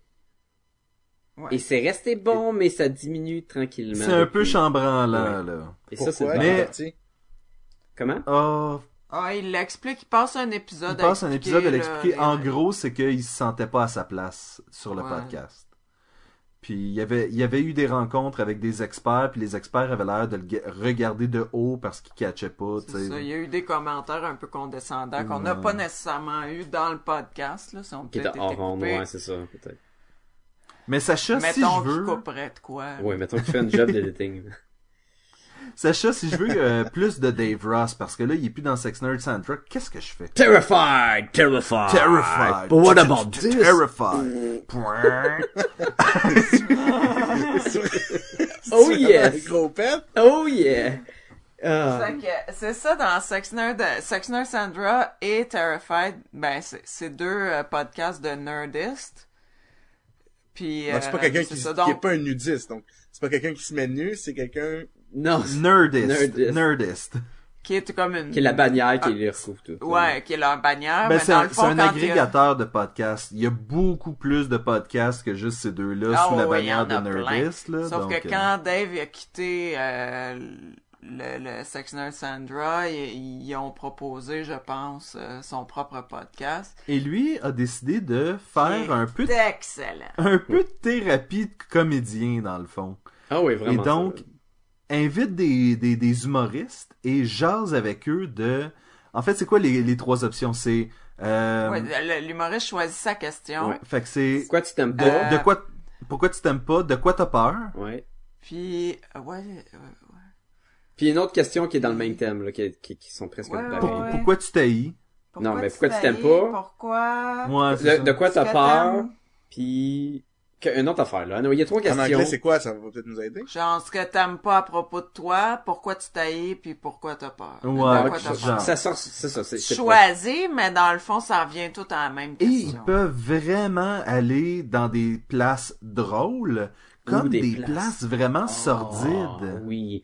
Des fois là, tu te rends compte que le comédien là qui passe l'entrevue là, il l'a pas eu facile. Wow. Oh, il n'y a pas eu la Ah, vie le facile. dernier, Oh, je pense. oui. ou le- ben, en tout cas, le dernier que moi j'ai écouté, il y a dû en avoir un autre. Lui que son père voulait le tuer, puis que sa mère se s'est tuée, puis que sa sœur est Ah. morte, puis que là tu fais comme oh, ah, amène Oh l'humour là God. parce que j'en ai besoin là. Mais mais Oh, et lui, c'était quelque chose de bien impressionnant. Mais euh, normalement, c'est des gens qui ont, tu sais, une vie euh, normale, là, c'est-à-dire qu'il y a des affaires un peu euh, malheureuses qui sont arrivées, puis tout Ouais, ça, mais- puis... Mais en général, tu sais, ils ont des psychoses de gens de tout. j'ai peur que le monde n'aime pas mettons, tu sais. Ouais, C'est ça. là. Puis là, ils expliquent des comportements sociaux qu'ils ont, ils se trouvent bien drôles, font des jokes, tu sais, ça ressemble à ça, là. Puis, personnellement, je me reconnais dans plusieurs... euh, Ah ouais, c'est clair. Tu sais, je a- pense qu'il y a des choses assez universelles là, là-dedans. là. L'affaire Puis, avec il y a le- personne qui est vraiment thérapeute, tu sais, c'est comme Ah ouais, c'est très casual, ouais. une jase. Mais euh, la- l'affaire avec Terrified, c'est que mettons que t'as pas écouté Sex Nerd et t'as pas connu Dave Ross, je sais pas à quel point que c'est aussi bon. Je suis sûr que c'est aussi bon. Je, je sais pas que moi je sais pas parce que c'est particulier. Je et là tu pas. commences le show et tu sais pas c'est qui là. T'es là là puis euh, hey, euh, je suis Dave Ross puis ça c'est le show avec Dave Ross fait que vous m'écoutez. Je suis Dave fais comme- Ross. ben c'est quoi cette affaire là Mais nous on le connaît puis on l'a aimé là Dave Ross fait que nous on embarque on est comme wouhou là tu sais. Vous l'aimez son personnage de Dave Ross. Exactement là. Ouais. Ben, en Mais fait, c'est pas, vous c'est le pas tant dit, un personnage que c'est lui en train de c'est déconner, c'est ça. c'est ça, c'est vraiment lui. Mais, euh, Non, c'est vraiment lui, ça. mais ce que je veux dire, c'est, tu sais, Martin Matt, il joue Martin Matt. Ouais, pas ben comme- Matt Ouais, comme nous, ouais, ouais, non, lui, là. je pense pas. Je pense pas que... Ben, y a- Martin y a Matt, tu sais, moments, tu- là. tu, tu croirais, ce gars-là, il, il joue vraiment un personnage de fendant puis tout ça, mais je pense pas que dans la vie, il est de Ouais, même. Je sais pas. sais, je pense qu'il beurre épais, là. là-dessus Ah oui, c'est sûr que oui. Mais tout ça pour Bon, dire que ben, c'est... je pense que euh, Dave Ross très euh, très authentique et tout le kit là. Mais drôle. euh, en tout cas, c'est c'est vraiment Terrified, ça vaut la peine. ça vaut vraiment la peine, ouais. On, euh, on, fait des, on fait des petits shout-outs parce que, entre autres, euh, dans leur épisode du Montreal Comic Con, ils ont parlé de nous et c'était très apprécié. Un petit, euh, un petit coucou au, euh, à la gang de Les Geeks sont parmi nous. Euh, nouveau podcast, je pense qu'ils sont rendus à 10 épisodes. 10, 11, ouais. Ouais. 10, 11 ans, c'est ça. Et, euh, et non, sont, sont, sont sympathiques. Euh, Il y a certains épisodes qui sont plus le fun que d'autres. Euh, à un moment Ben, donné, il commence, hein, les, comme Ouais. podcast et comme balade au début, là. Oh, on peut pas, on peut pas juger. Ah, on peut pas le Non, juger, là. non, mais, mais, mais, c'est, il y a, il y a quelque chose pour tout le monde dans cette émission-là. Euh, un petit aussi, euh, un petit coucou à Accro des Jeux, euh, qu'on a rencontré au Comic-Con. Et euh, qui ont été, euh, ils, ont, ils ont- ils ont- sont super sympathiques. Ils ont parlé de nous autres aussi dans leur épisode de Montreal Comic Con. Ah non? oui. Puis eux, ils s'attaquent plus aux jeux vidéo. Les geeks parmi nous, ils touchent un peu plus à, à des sujets geeks en, en général, je dirais. Ouais, puis il y a aussi, euh, Ben, et- c'est ça, on s'est découvert une communauté Ben, de ça, podcasts euh, francophones euh, montréalais, là, dans Et- le fond. Autre podcast de jeu, c'est ça en fait, c'est Réalité Augmentée. qui ont commencé à nous suivre, on a commencé à les suivre aussi, puis c'est un podcast sur les jeux vidéo et le cinéma.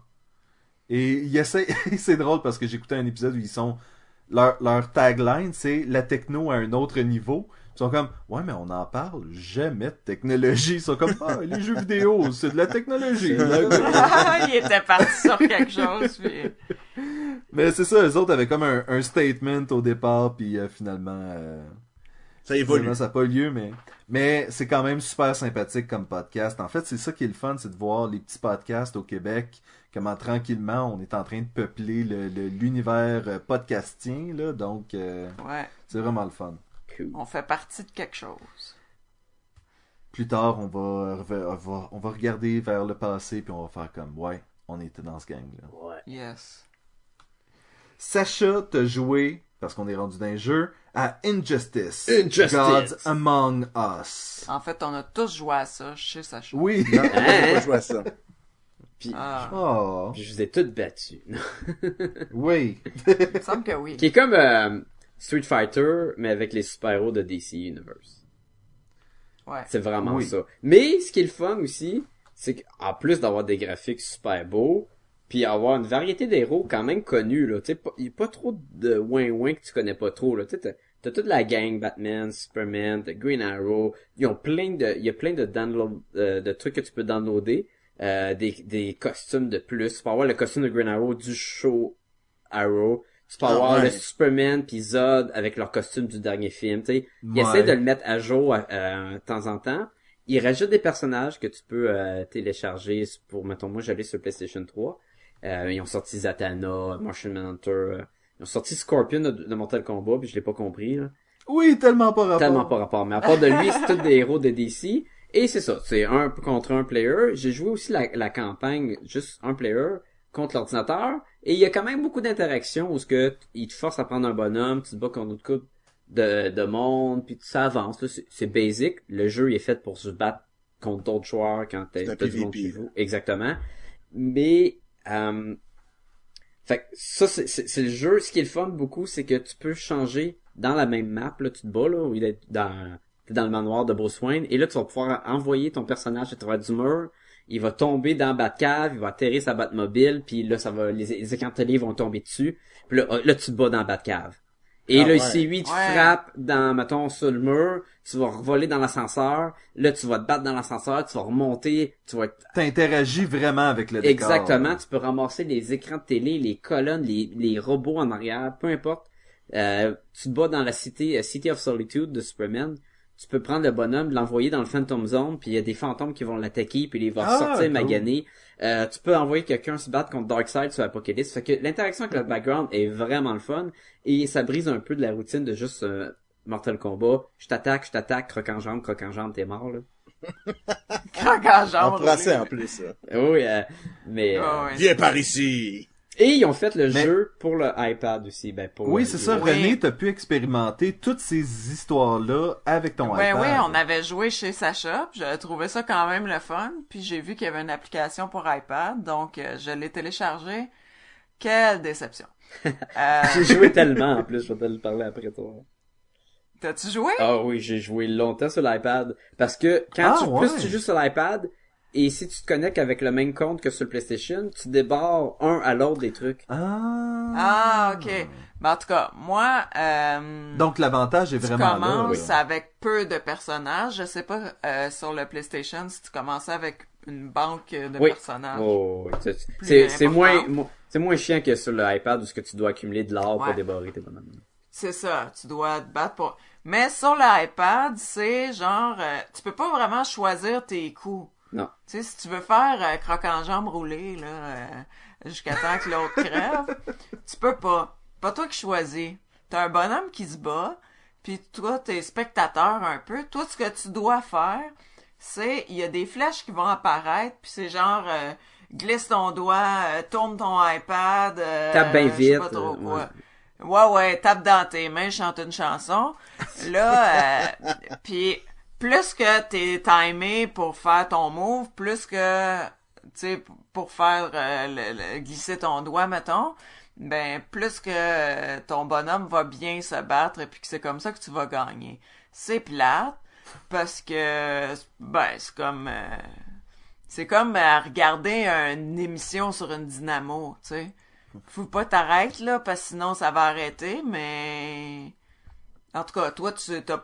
tu- Moi, je sentais pas que j'avais... euh, C'est l'équivalent de jouer à Dance. Revolution, finalement. Euh, Quasiment. Tu sais, le, Ouais, mais cheap, tu sais, au moins, Dance Dance Revolution, tu sautes, tu bouges, euh, tu sais, il se passe quelque chose avec ton corps. Ouais. Là, t'es assis verge avec un iPad dans les mains à glisser ton doigt, tu sais, t'en reviens. le, le, le combat est pas là. Le combat est pas comme avec la manette où ce que t'as des combats, Non, des chorégraphies de Et en plus, comble de déception, moi j'ai un iPad de 36 GB. Ouais. Il était... euh, euh, je voulais me télécharger une petite... J'ai quasiment rien dessus, là, surtout dans ce temps-là. Ça, ça faisait pas longtemps que je l'avais acheté. Puis, euh, il bouffe euh, la moitié de ta mémoire, Ah, si c'est pas plus. il, il est- C'est vraiment il est très là. demandant, oui. Non, si t'as pas le jeu donc, sur notre euh, console, ça vaut pas la peine. Le jeu sur iPad. C'est, c'est, moi, déçu, déçu, déçu, là, j'ai joué une couple de fois, je me suis rendu compte que toute ma mémoire était prise pour ça, puis euh, je l'ai effacé et j'y ai pu repenser. Parce que c'était pas excitant du tout. À part là, parce que c'est le podcast de fin de Ouais, fin d'année, ouais. révision de l'année. Non, mais faut le dire, tu sais, le jeu est le fun, c'est console, mais... Sacha, tu voulais revenir rapidement sur... euh, Non, non. Quelque chose non, sur le jeu? C'est bon. On peut passer à autre chose. Oh. René, t'as été déçu par DC Injustice Gods Among Us. Y a-tu une, autre compagnie rivale de bande dessinée qui t'aurait plus satisfait côté jeu? Ouais, j'allais sur le bout de la langue. C'est quoi donc l'autre? Non, c'est... Euh... Ouais, y a Marvel euh, Puzzle Quest, qui est un jeu beaucoup plus simple, qui est dans la veine un peu de... de Candy Crush, là, si tu veux. euh, Ou Bejeweled ou euh, Ouais, ce ouais, genre faut que t'enlignes euh, des éléments semblables là, pour euh, accumuler des points, des affaires de même. Donc, euh, ça, euh, c'est le fun. Si t'aimes euh, Candy Crush, ben, euh, t'es un bon public pour ça. Puis si t'aimes pas Candy Crush, ça se peut que c'est parce que Candy Crush est un peu plate. Parce que ça, c'est vraiment... C'est comme si soudainement Candy Crush avait un but. Ouais. Ouais, c'est ça. Ouais. Au lieu de juste te rendre plus loin dans le chemin infini, là, que c'est sûr que tu te rendras jamais au bout, là. Euh, c'est ça, là, t'entraînes des héros, euh, ils ont des pouvoirs, mettons, euh, je sais pas, moi, t'accumules, euh, euh, quand t'as aligné au-dessus de, je sais pas moi, 11 euh, verres, ben là, ton bonhomme, Hall, qui tape des mains, puis euh, il fait son pouvoir de, je sais pas quoi, là qui détruit l'ennemi. Fait que là, t'as tes joueurs contre d'autres joueurs euh, qui sont soit de l'ordi ou des joueurs de quelqu'un d'autre. Oui, t'as des tournois qui... euh, Mais t'es où- pas en interaction avec euh, quelqu'un d'autre. C'est ça, l'ordinateur gère les personnages des autres, des Ouais. autres joueurs. Mais là, t'as des tournois, tu gagnes des, des trucs pour le jeu, tu peux dépenser de l'argent là-dedans, mais c'est pas nécessaire.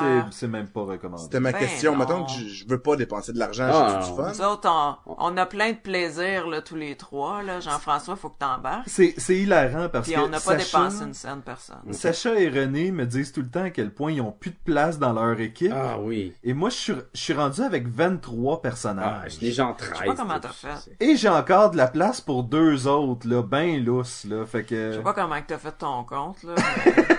Nous autres, on est serrés, là. Ne recrute pas, euh, nous autres, on recrute pas n'importe qui. Ah, j'en ai flushé tellement en plus. Mais c'est super addictif, là. C'est, c'est pire que la Oui. drogue cette affaire-là, là.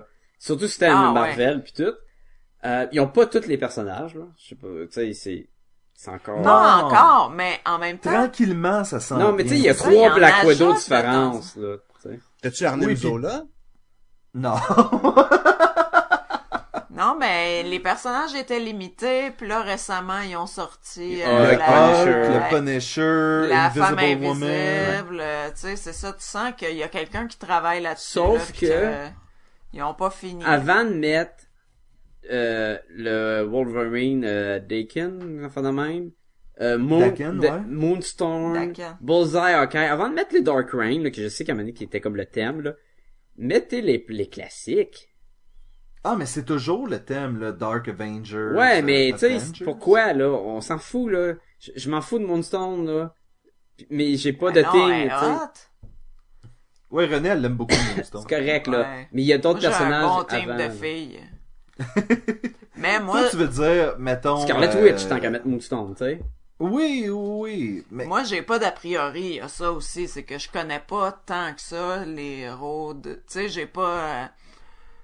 Je trouve juste un jeu le fun que t'as des super héros, tu tapes sa gueule de d'autres, puis tu gagnes des prix. Ça, c'est génial. Il est super le fun Puis pour t'as des petites quêtes intéressantes Mm. aussi, Ouais. de là, soudainement, faut que tu débloques le Hulk. Ouais, ouais, ouais, Puis- ouais, t'essayes, ouais. là. Je je vais juste Nous autres, dire on que se couche pas d'avoir... le soir, on se couche avec ça, là, puis on joue, puis là, maintenant, on fait comme, hey, euh, faudrait... Je sens plus mes pieds sur la bolle de toilette, là. Je pense que c'est temps que je me lève. euh, genre, ouais.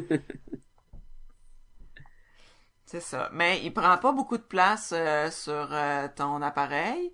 Par contre, tu dois être connecté. euh. Ouais, ça, c'est c'est- L'autre, euh, le, le, dis- le- Injustice, Injustice, là. Ouais, je pense bon, que oui. eux autres, Je pense que oui. lui, tu pouvais te connecter. Tu peux, tu peux jouer si t'es pas connecté. Mais c'est pour ça qu'il prend toute la place, Ouais. dans le fond. Ben là. ouais. Puis parce que ils font leur graphique de fou, là, pis tout. Mais euh, c'est ça. Mais euh, c'est vraiment un petit jeu sans prétention. Très, très, très cool. Sacha, mettons que j'aime Marvel puis j'en veux plus. As-tu un autre jeu de Marvel à me recommander? Je sais... Ok, il y a un nouveau jeu qui est sorti cet été qui était Marvel Heroes. Et dans la même vague que les Diablo, que d'ailleurs qui étaient, je pense, les mêmes deux qui ont fait, que Diablo où t'as ton bonhomme vu de haut, puis là t'allais jouer avec d'autres mondes, puis là t'étais ton barbare, puis il y avait un, un paladin qui venait t'aider, puis whatever. C'est remplace Ouais, la donjon dragon, là. Ouais, mais avec la même caméra puis le même style, là, qui, qui c'est vraiment comme Diablo, mais il met les, les, les héros de Marvel. Fait qu'en principe, super cool, bonne idée. Il y a des problèmes avec ce jeu-là. Le, le jeu est le fun quand tu prends, mettons, euh, Captain America, puis là, que, mettons, un de vous prend Hulk, puis l'autre prend Iron Man, puis là, on rentre dans la mission, puis on rentre, on s'en va battre Doctor Doom. Alright, cool. Là, tu sors de la mission, là, on est sur le serveur, parce que toutes les autres personnes en ligne, et il y a 45 Captain America, 36 Daredevil, 75 Hulk. Là, là, tu décroches tellement, tu fais comme, ben là, c'est ça, cette affaire-là, là. Il y a un petit peu trop du même Il y a monde. trop du même monde. Ça, c'est le premier problème. Le deuxième problème, avant de débarrer un autre personnage, si tu vas pas mettre de l'argent, c'est extrêmement long. Faut que tu joues beaucoup. Parce que tu gagnes des petits points de temps en temps, puis là, les petits points vont pouvoir te permettre de débarrer un bonhomme. Mettons, tu te bats, puis à tout, tu gagnes euh, un cristaux, mais tu en as besoin de 400 pour débarrer un bonhomme. Là, tu sais, c'est comme, oh, ils veulent que tu mettes de l'argent. Parce que le jeu est gratuit. Tu peux télécharger le jeu, comme, mettons, League of Legends, enfin de même. C'est gratuit. Sauf qu'il est demandant, fait que si ta machine, si ton ordinateur, il, il est pas assez bonne, ça va laguer. Et surtout quand il y a 45 Hulk à côté de toi, ça va laguer en tabarnouche, là, tu sais. Ouais. Euh, il fait qu'il est bien, surtout pour un jeu gratuit, mais il est pas à la hauteur d'un d'un bon Diablo, ben, comme Diablo 2, mettons. Est-ce que tu, tu peux comparer ça un peu au jeu de, du DC Universe, j'imagine? Pas pantoute. Ah DC non? Universe, c'est sur le même style que World of Warcraft. Et là, t'as- là, c'est, c'est vraiment style Diablo, là. C'est vraiment, tu vois ta caméra de haut, et là, tu sais, t'as- avec tes petits bonhommes, et là, tu vas te battre contre des, contre, euh, mettons, euh, 70 bonhommes qui rentrent contre toi, là, puis là, tu vas utiliser des powers, puis là, on va être en 2-3 dans le même team, qu'on va utiliser nos powers, puis on va voir la map de haut avec les murs qui se tassent, là, un peu, là, qui devient visible si, le mur est devant toi, vice versa. Huh. Path of Exile. Oui, oui, donc ça c'est c'est moi c'est c'est c'est le jeu que je, je joue présentement. Euh, on était on voulait changer un peu là, avec euh, ma gang de gamers là, de, de style de jeu, fait qu'on est allé finalement là c'est vraiment Diablo 3 en un petit peu moins beau mais qu'on peut jouer 6 ensemble. Puis y a pas Fait beaucoup que l'avantage, c'est vraiment le côté coop. euh, Ouais, ça, c'est qu'il y a pas beaucoup de jeux qu'on peut jouer à 6. Souvent, c'est 4. Des fois, c'est 5. Mais ce jeu-là, on peut jouer jusqu'à 6. Fait que c'est, c'est pour ça qu'on joue à ça. Mais c'est quoi, c'est, c'est-tu, euh, Ben comme oui, Diablo, euh, chevalier? C'est vraiment comme là? Diablo, là. C'est, Ok, ok. t'as, mettons, euh, t'as le choix entre 6 personnages, là. T'as un, un Templar, un genre Un de, witch, de un ranger, un mage, un, un barbare. Puis là, ben, tu, tu montes avec ton équipement. Tu t'as comme un trait, tu veux ton choix de pouvoir, il est immense, là. Tu bâtis un peu, si tu veux te battre à une arme, à deux armes. Si tu veux plus te focuser sur la magie. Là, tu peux faire l'arbre que tu veux, il est immense, là. Ton, ton choix de possibilités, là, de, à chaque fois que tu montes de niveau, là, tu choisis des pouvoirs. Oh, ouais. Ça, il est vraiment immense. Fait que ça, c'est quand même, c'est quand même bien. C'est le fun à, à aller creuser. Mais, fait que, tu sais, trouver l'optimum est impossible, là. Il y, en a, il y a trop de choix, là. Puis, euh, mais sinon, c'est ça. Puis c'est ton équipement qui te rend meilleur. Puis c'est du gratuit? grinding. C'est c'est comme Diablo, t'as trois actes, puis là, tu recommences euh, plus dur, tu recommences plus dur. Fait que, c'est pas ça qui est, le- c'est pas là que ça innove, là. Non. Le, le Marvel Hero aussi est comme ça, qu'une fois que tu l'as fini, euh, tu recommences puis tu l'as refini, tu sais, t'es comme... Il manque du... euh, contrairement à ton euh, World of Warcraft où le jeu commence quand t'as fini le jeu, eux ils ont pas ça, genre. Moi, au Diablo 1, qui avait 100 étages, là, tu sais, fait que, au moins, t'en avais des étages. Tu pas, des, hein. des affaires. Mais est-ce qu'il est gratuit ton, jeu, ton to Exile? C'est quoi, quoi, hein? S'il est gratuit? Oui, c'est gratuit. Ok, ça, mais ça c'est bien. C'est rendu la nouvelle mode puis on va pas s'en plaindre. Non, non, pas du tout. Non, puis c'est quand même bien fait, là. C'est comme Diablo, là. Euh, Ben, c'est sûr, c'est un petit peu moins beau, là, mais c'est quand même... on a bien du plaisir. Cool. Fait, ben, c'est ça qui conclut notre revue de l'année. Si vous voulez nous rejoindre, Sacha, ils peuvent le faire à quelle Euh, adresse? Comme d'habitude, vous pouvez toujours nous écrire à podcastetgumballoon à commercial gmail.com. Jean-François, le site web. Donc, vous pouvez nous retrouver sur podcastetgumballoon.com. Donc, euh, on vous remercie d'avoir été patient là, dans ce, ce, ce ou ces gros épisodes. Nous verrons bien. euh, et euh, euh, n'hésitez pas à venir nous voir sur le site. On va mettre les liens. On va, vous pouvez écouter nos anciens podcasts. On va mettre des, euh, des nouvelles. euh, vous allez tout pouvoir vous amuser. Puis, il va y avoir plein d'autres liens sur les autres, euh, sur nos autres plateformes. Oui, comme par exemple Facebook, vous pouvez nous rejoindre au facebook.com slash podcast et gumballoon ou tout simplement taper podcast et gumballoon dans le moteur de recherche et c'est clair qu'on va sortir. Alors, vous pouvez aussi aller sur, euh, sur iTunes et vous exprimer sous forme d'étoiles ou laisser des commentaires ou tout simplement télécharger les épisodes. Et c'est ce qui conclut cet épisode. Euh, je vous remercie d'avoir été patient, gang. Ça a été euh, long et ardu. Ben non, Mais- c'était super plaisant. C'est super fun, là. Come on. C'est le party! Et 2014. 2014, moi j'ai hâte de voir qu'est-ce qu'on va avoir en 2014. Entre autres, euh, On a notre centième. on a notre centième qui s'en Oh. vient. On va avoir Captain America, Winter Soldier. Ouais. Euh, on va avoir Guardians of the Galaxy, si je me trompe pas. Ouais. Il y a Spider-Man. X-Men, Days of Future... oui, Sp- euh, Amazing Spider-Man 2, Days of Future Past pour les X-Men. Euh, Une nouvelle Dieu. saison avec un nouveau docteur. Une nouvelle saison avec un nouveau docteur. Ça, moi, je dis, il va y avoir en masse de choses pour nous garder occupés. Le futur est Mais brillant pour Podcast Le et Gumballoon. futur, oui. Et je vous dis, à l'année prochaine. À l'année prochaine. À l'année prochaine. Merci de nous suivre et à l'année prochaine. Just like a... Animal, je Ah, sérieusement, j'avais ce tune là à chaque fois que Sacha disait Hannibal dans ma tête. Hannibal, Hannibal, Hannibal. tes yeux de métal. Putain, ouf. Mais la, mais la toune de Jean-François, là. Ah, man, on n'a pas parlé de musique, mais c'était tellement un de mes meilleurs. C'est mon coup de cœur de l'année. Oui. Merci. Qu'est-ce que Jean-François dit? Je suis pas capable de faire les autres animaux tellement que c'est niaiseux. C'était ouh, ouh, ouh, ouh. Hein, hein, hein? Hein,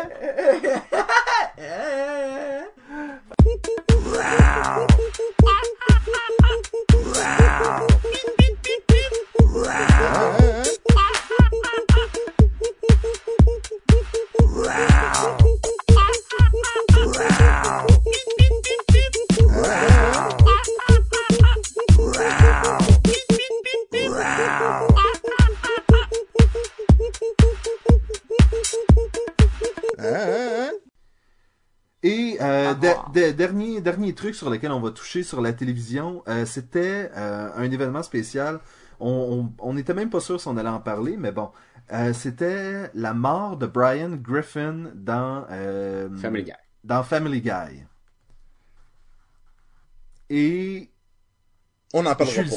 Non, mais je suis Et on n'en parlera pas. Ding.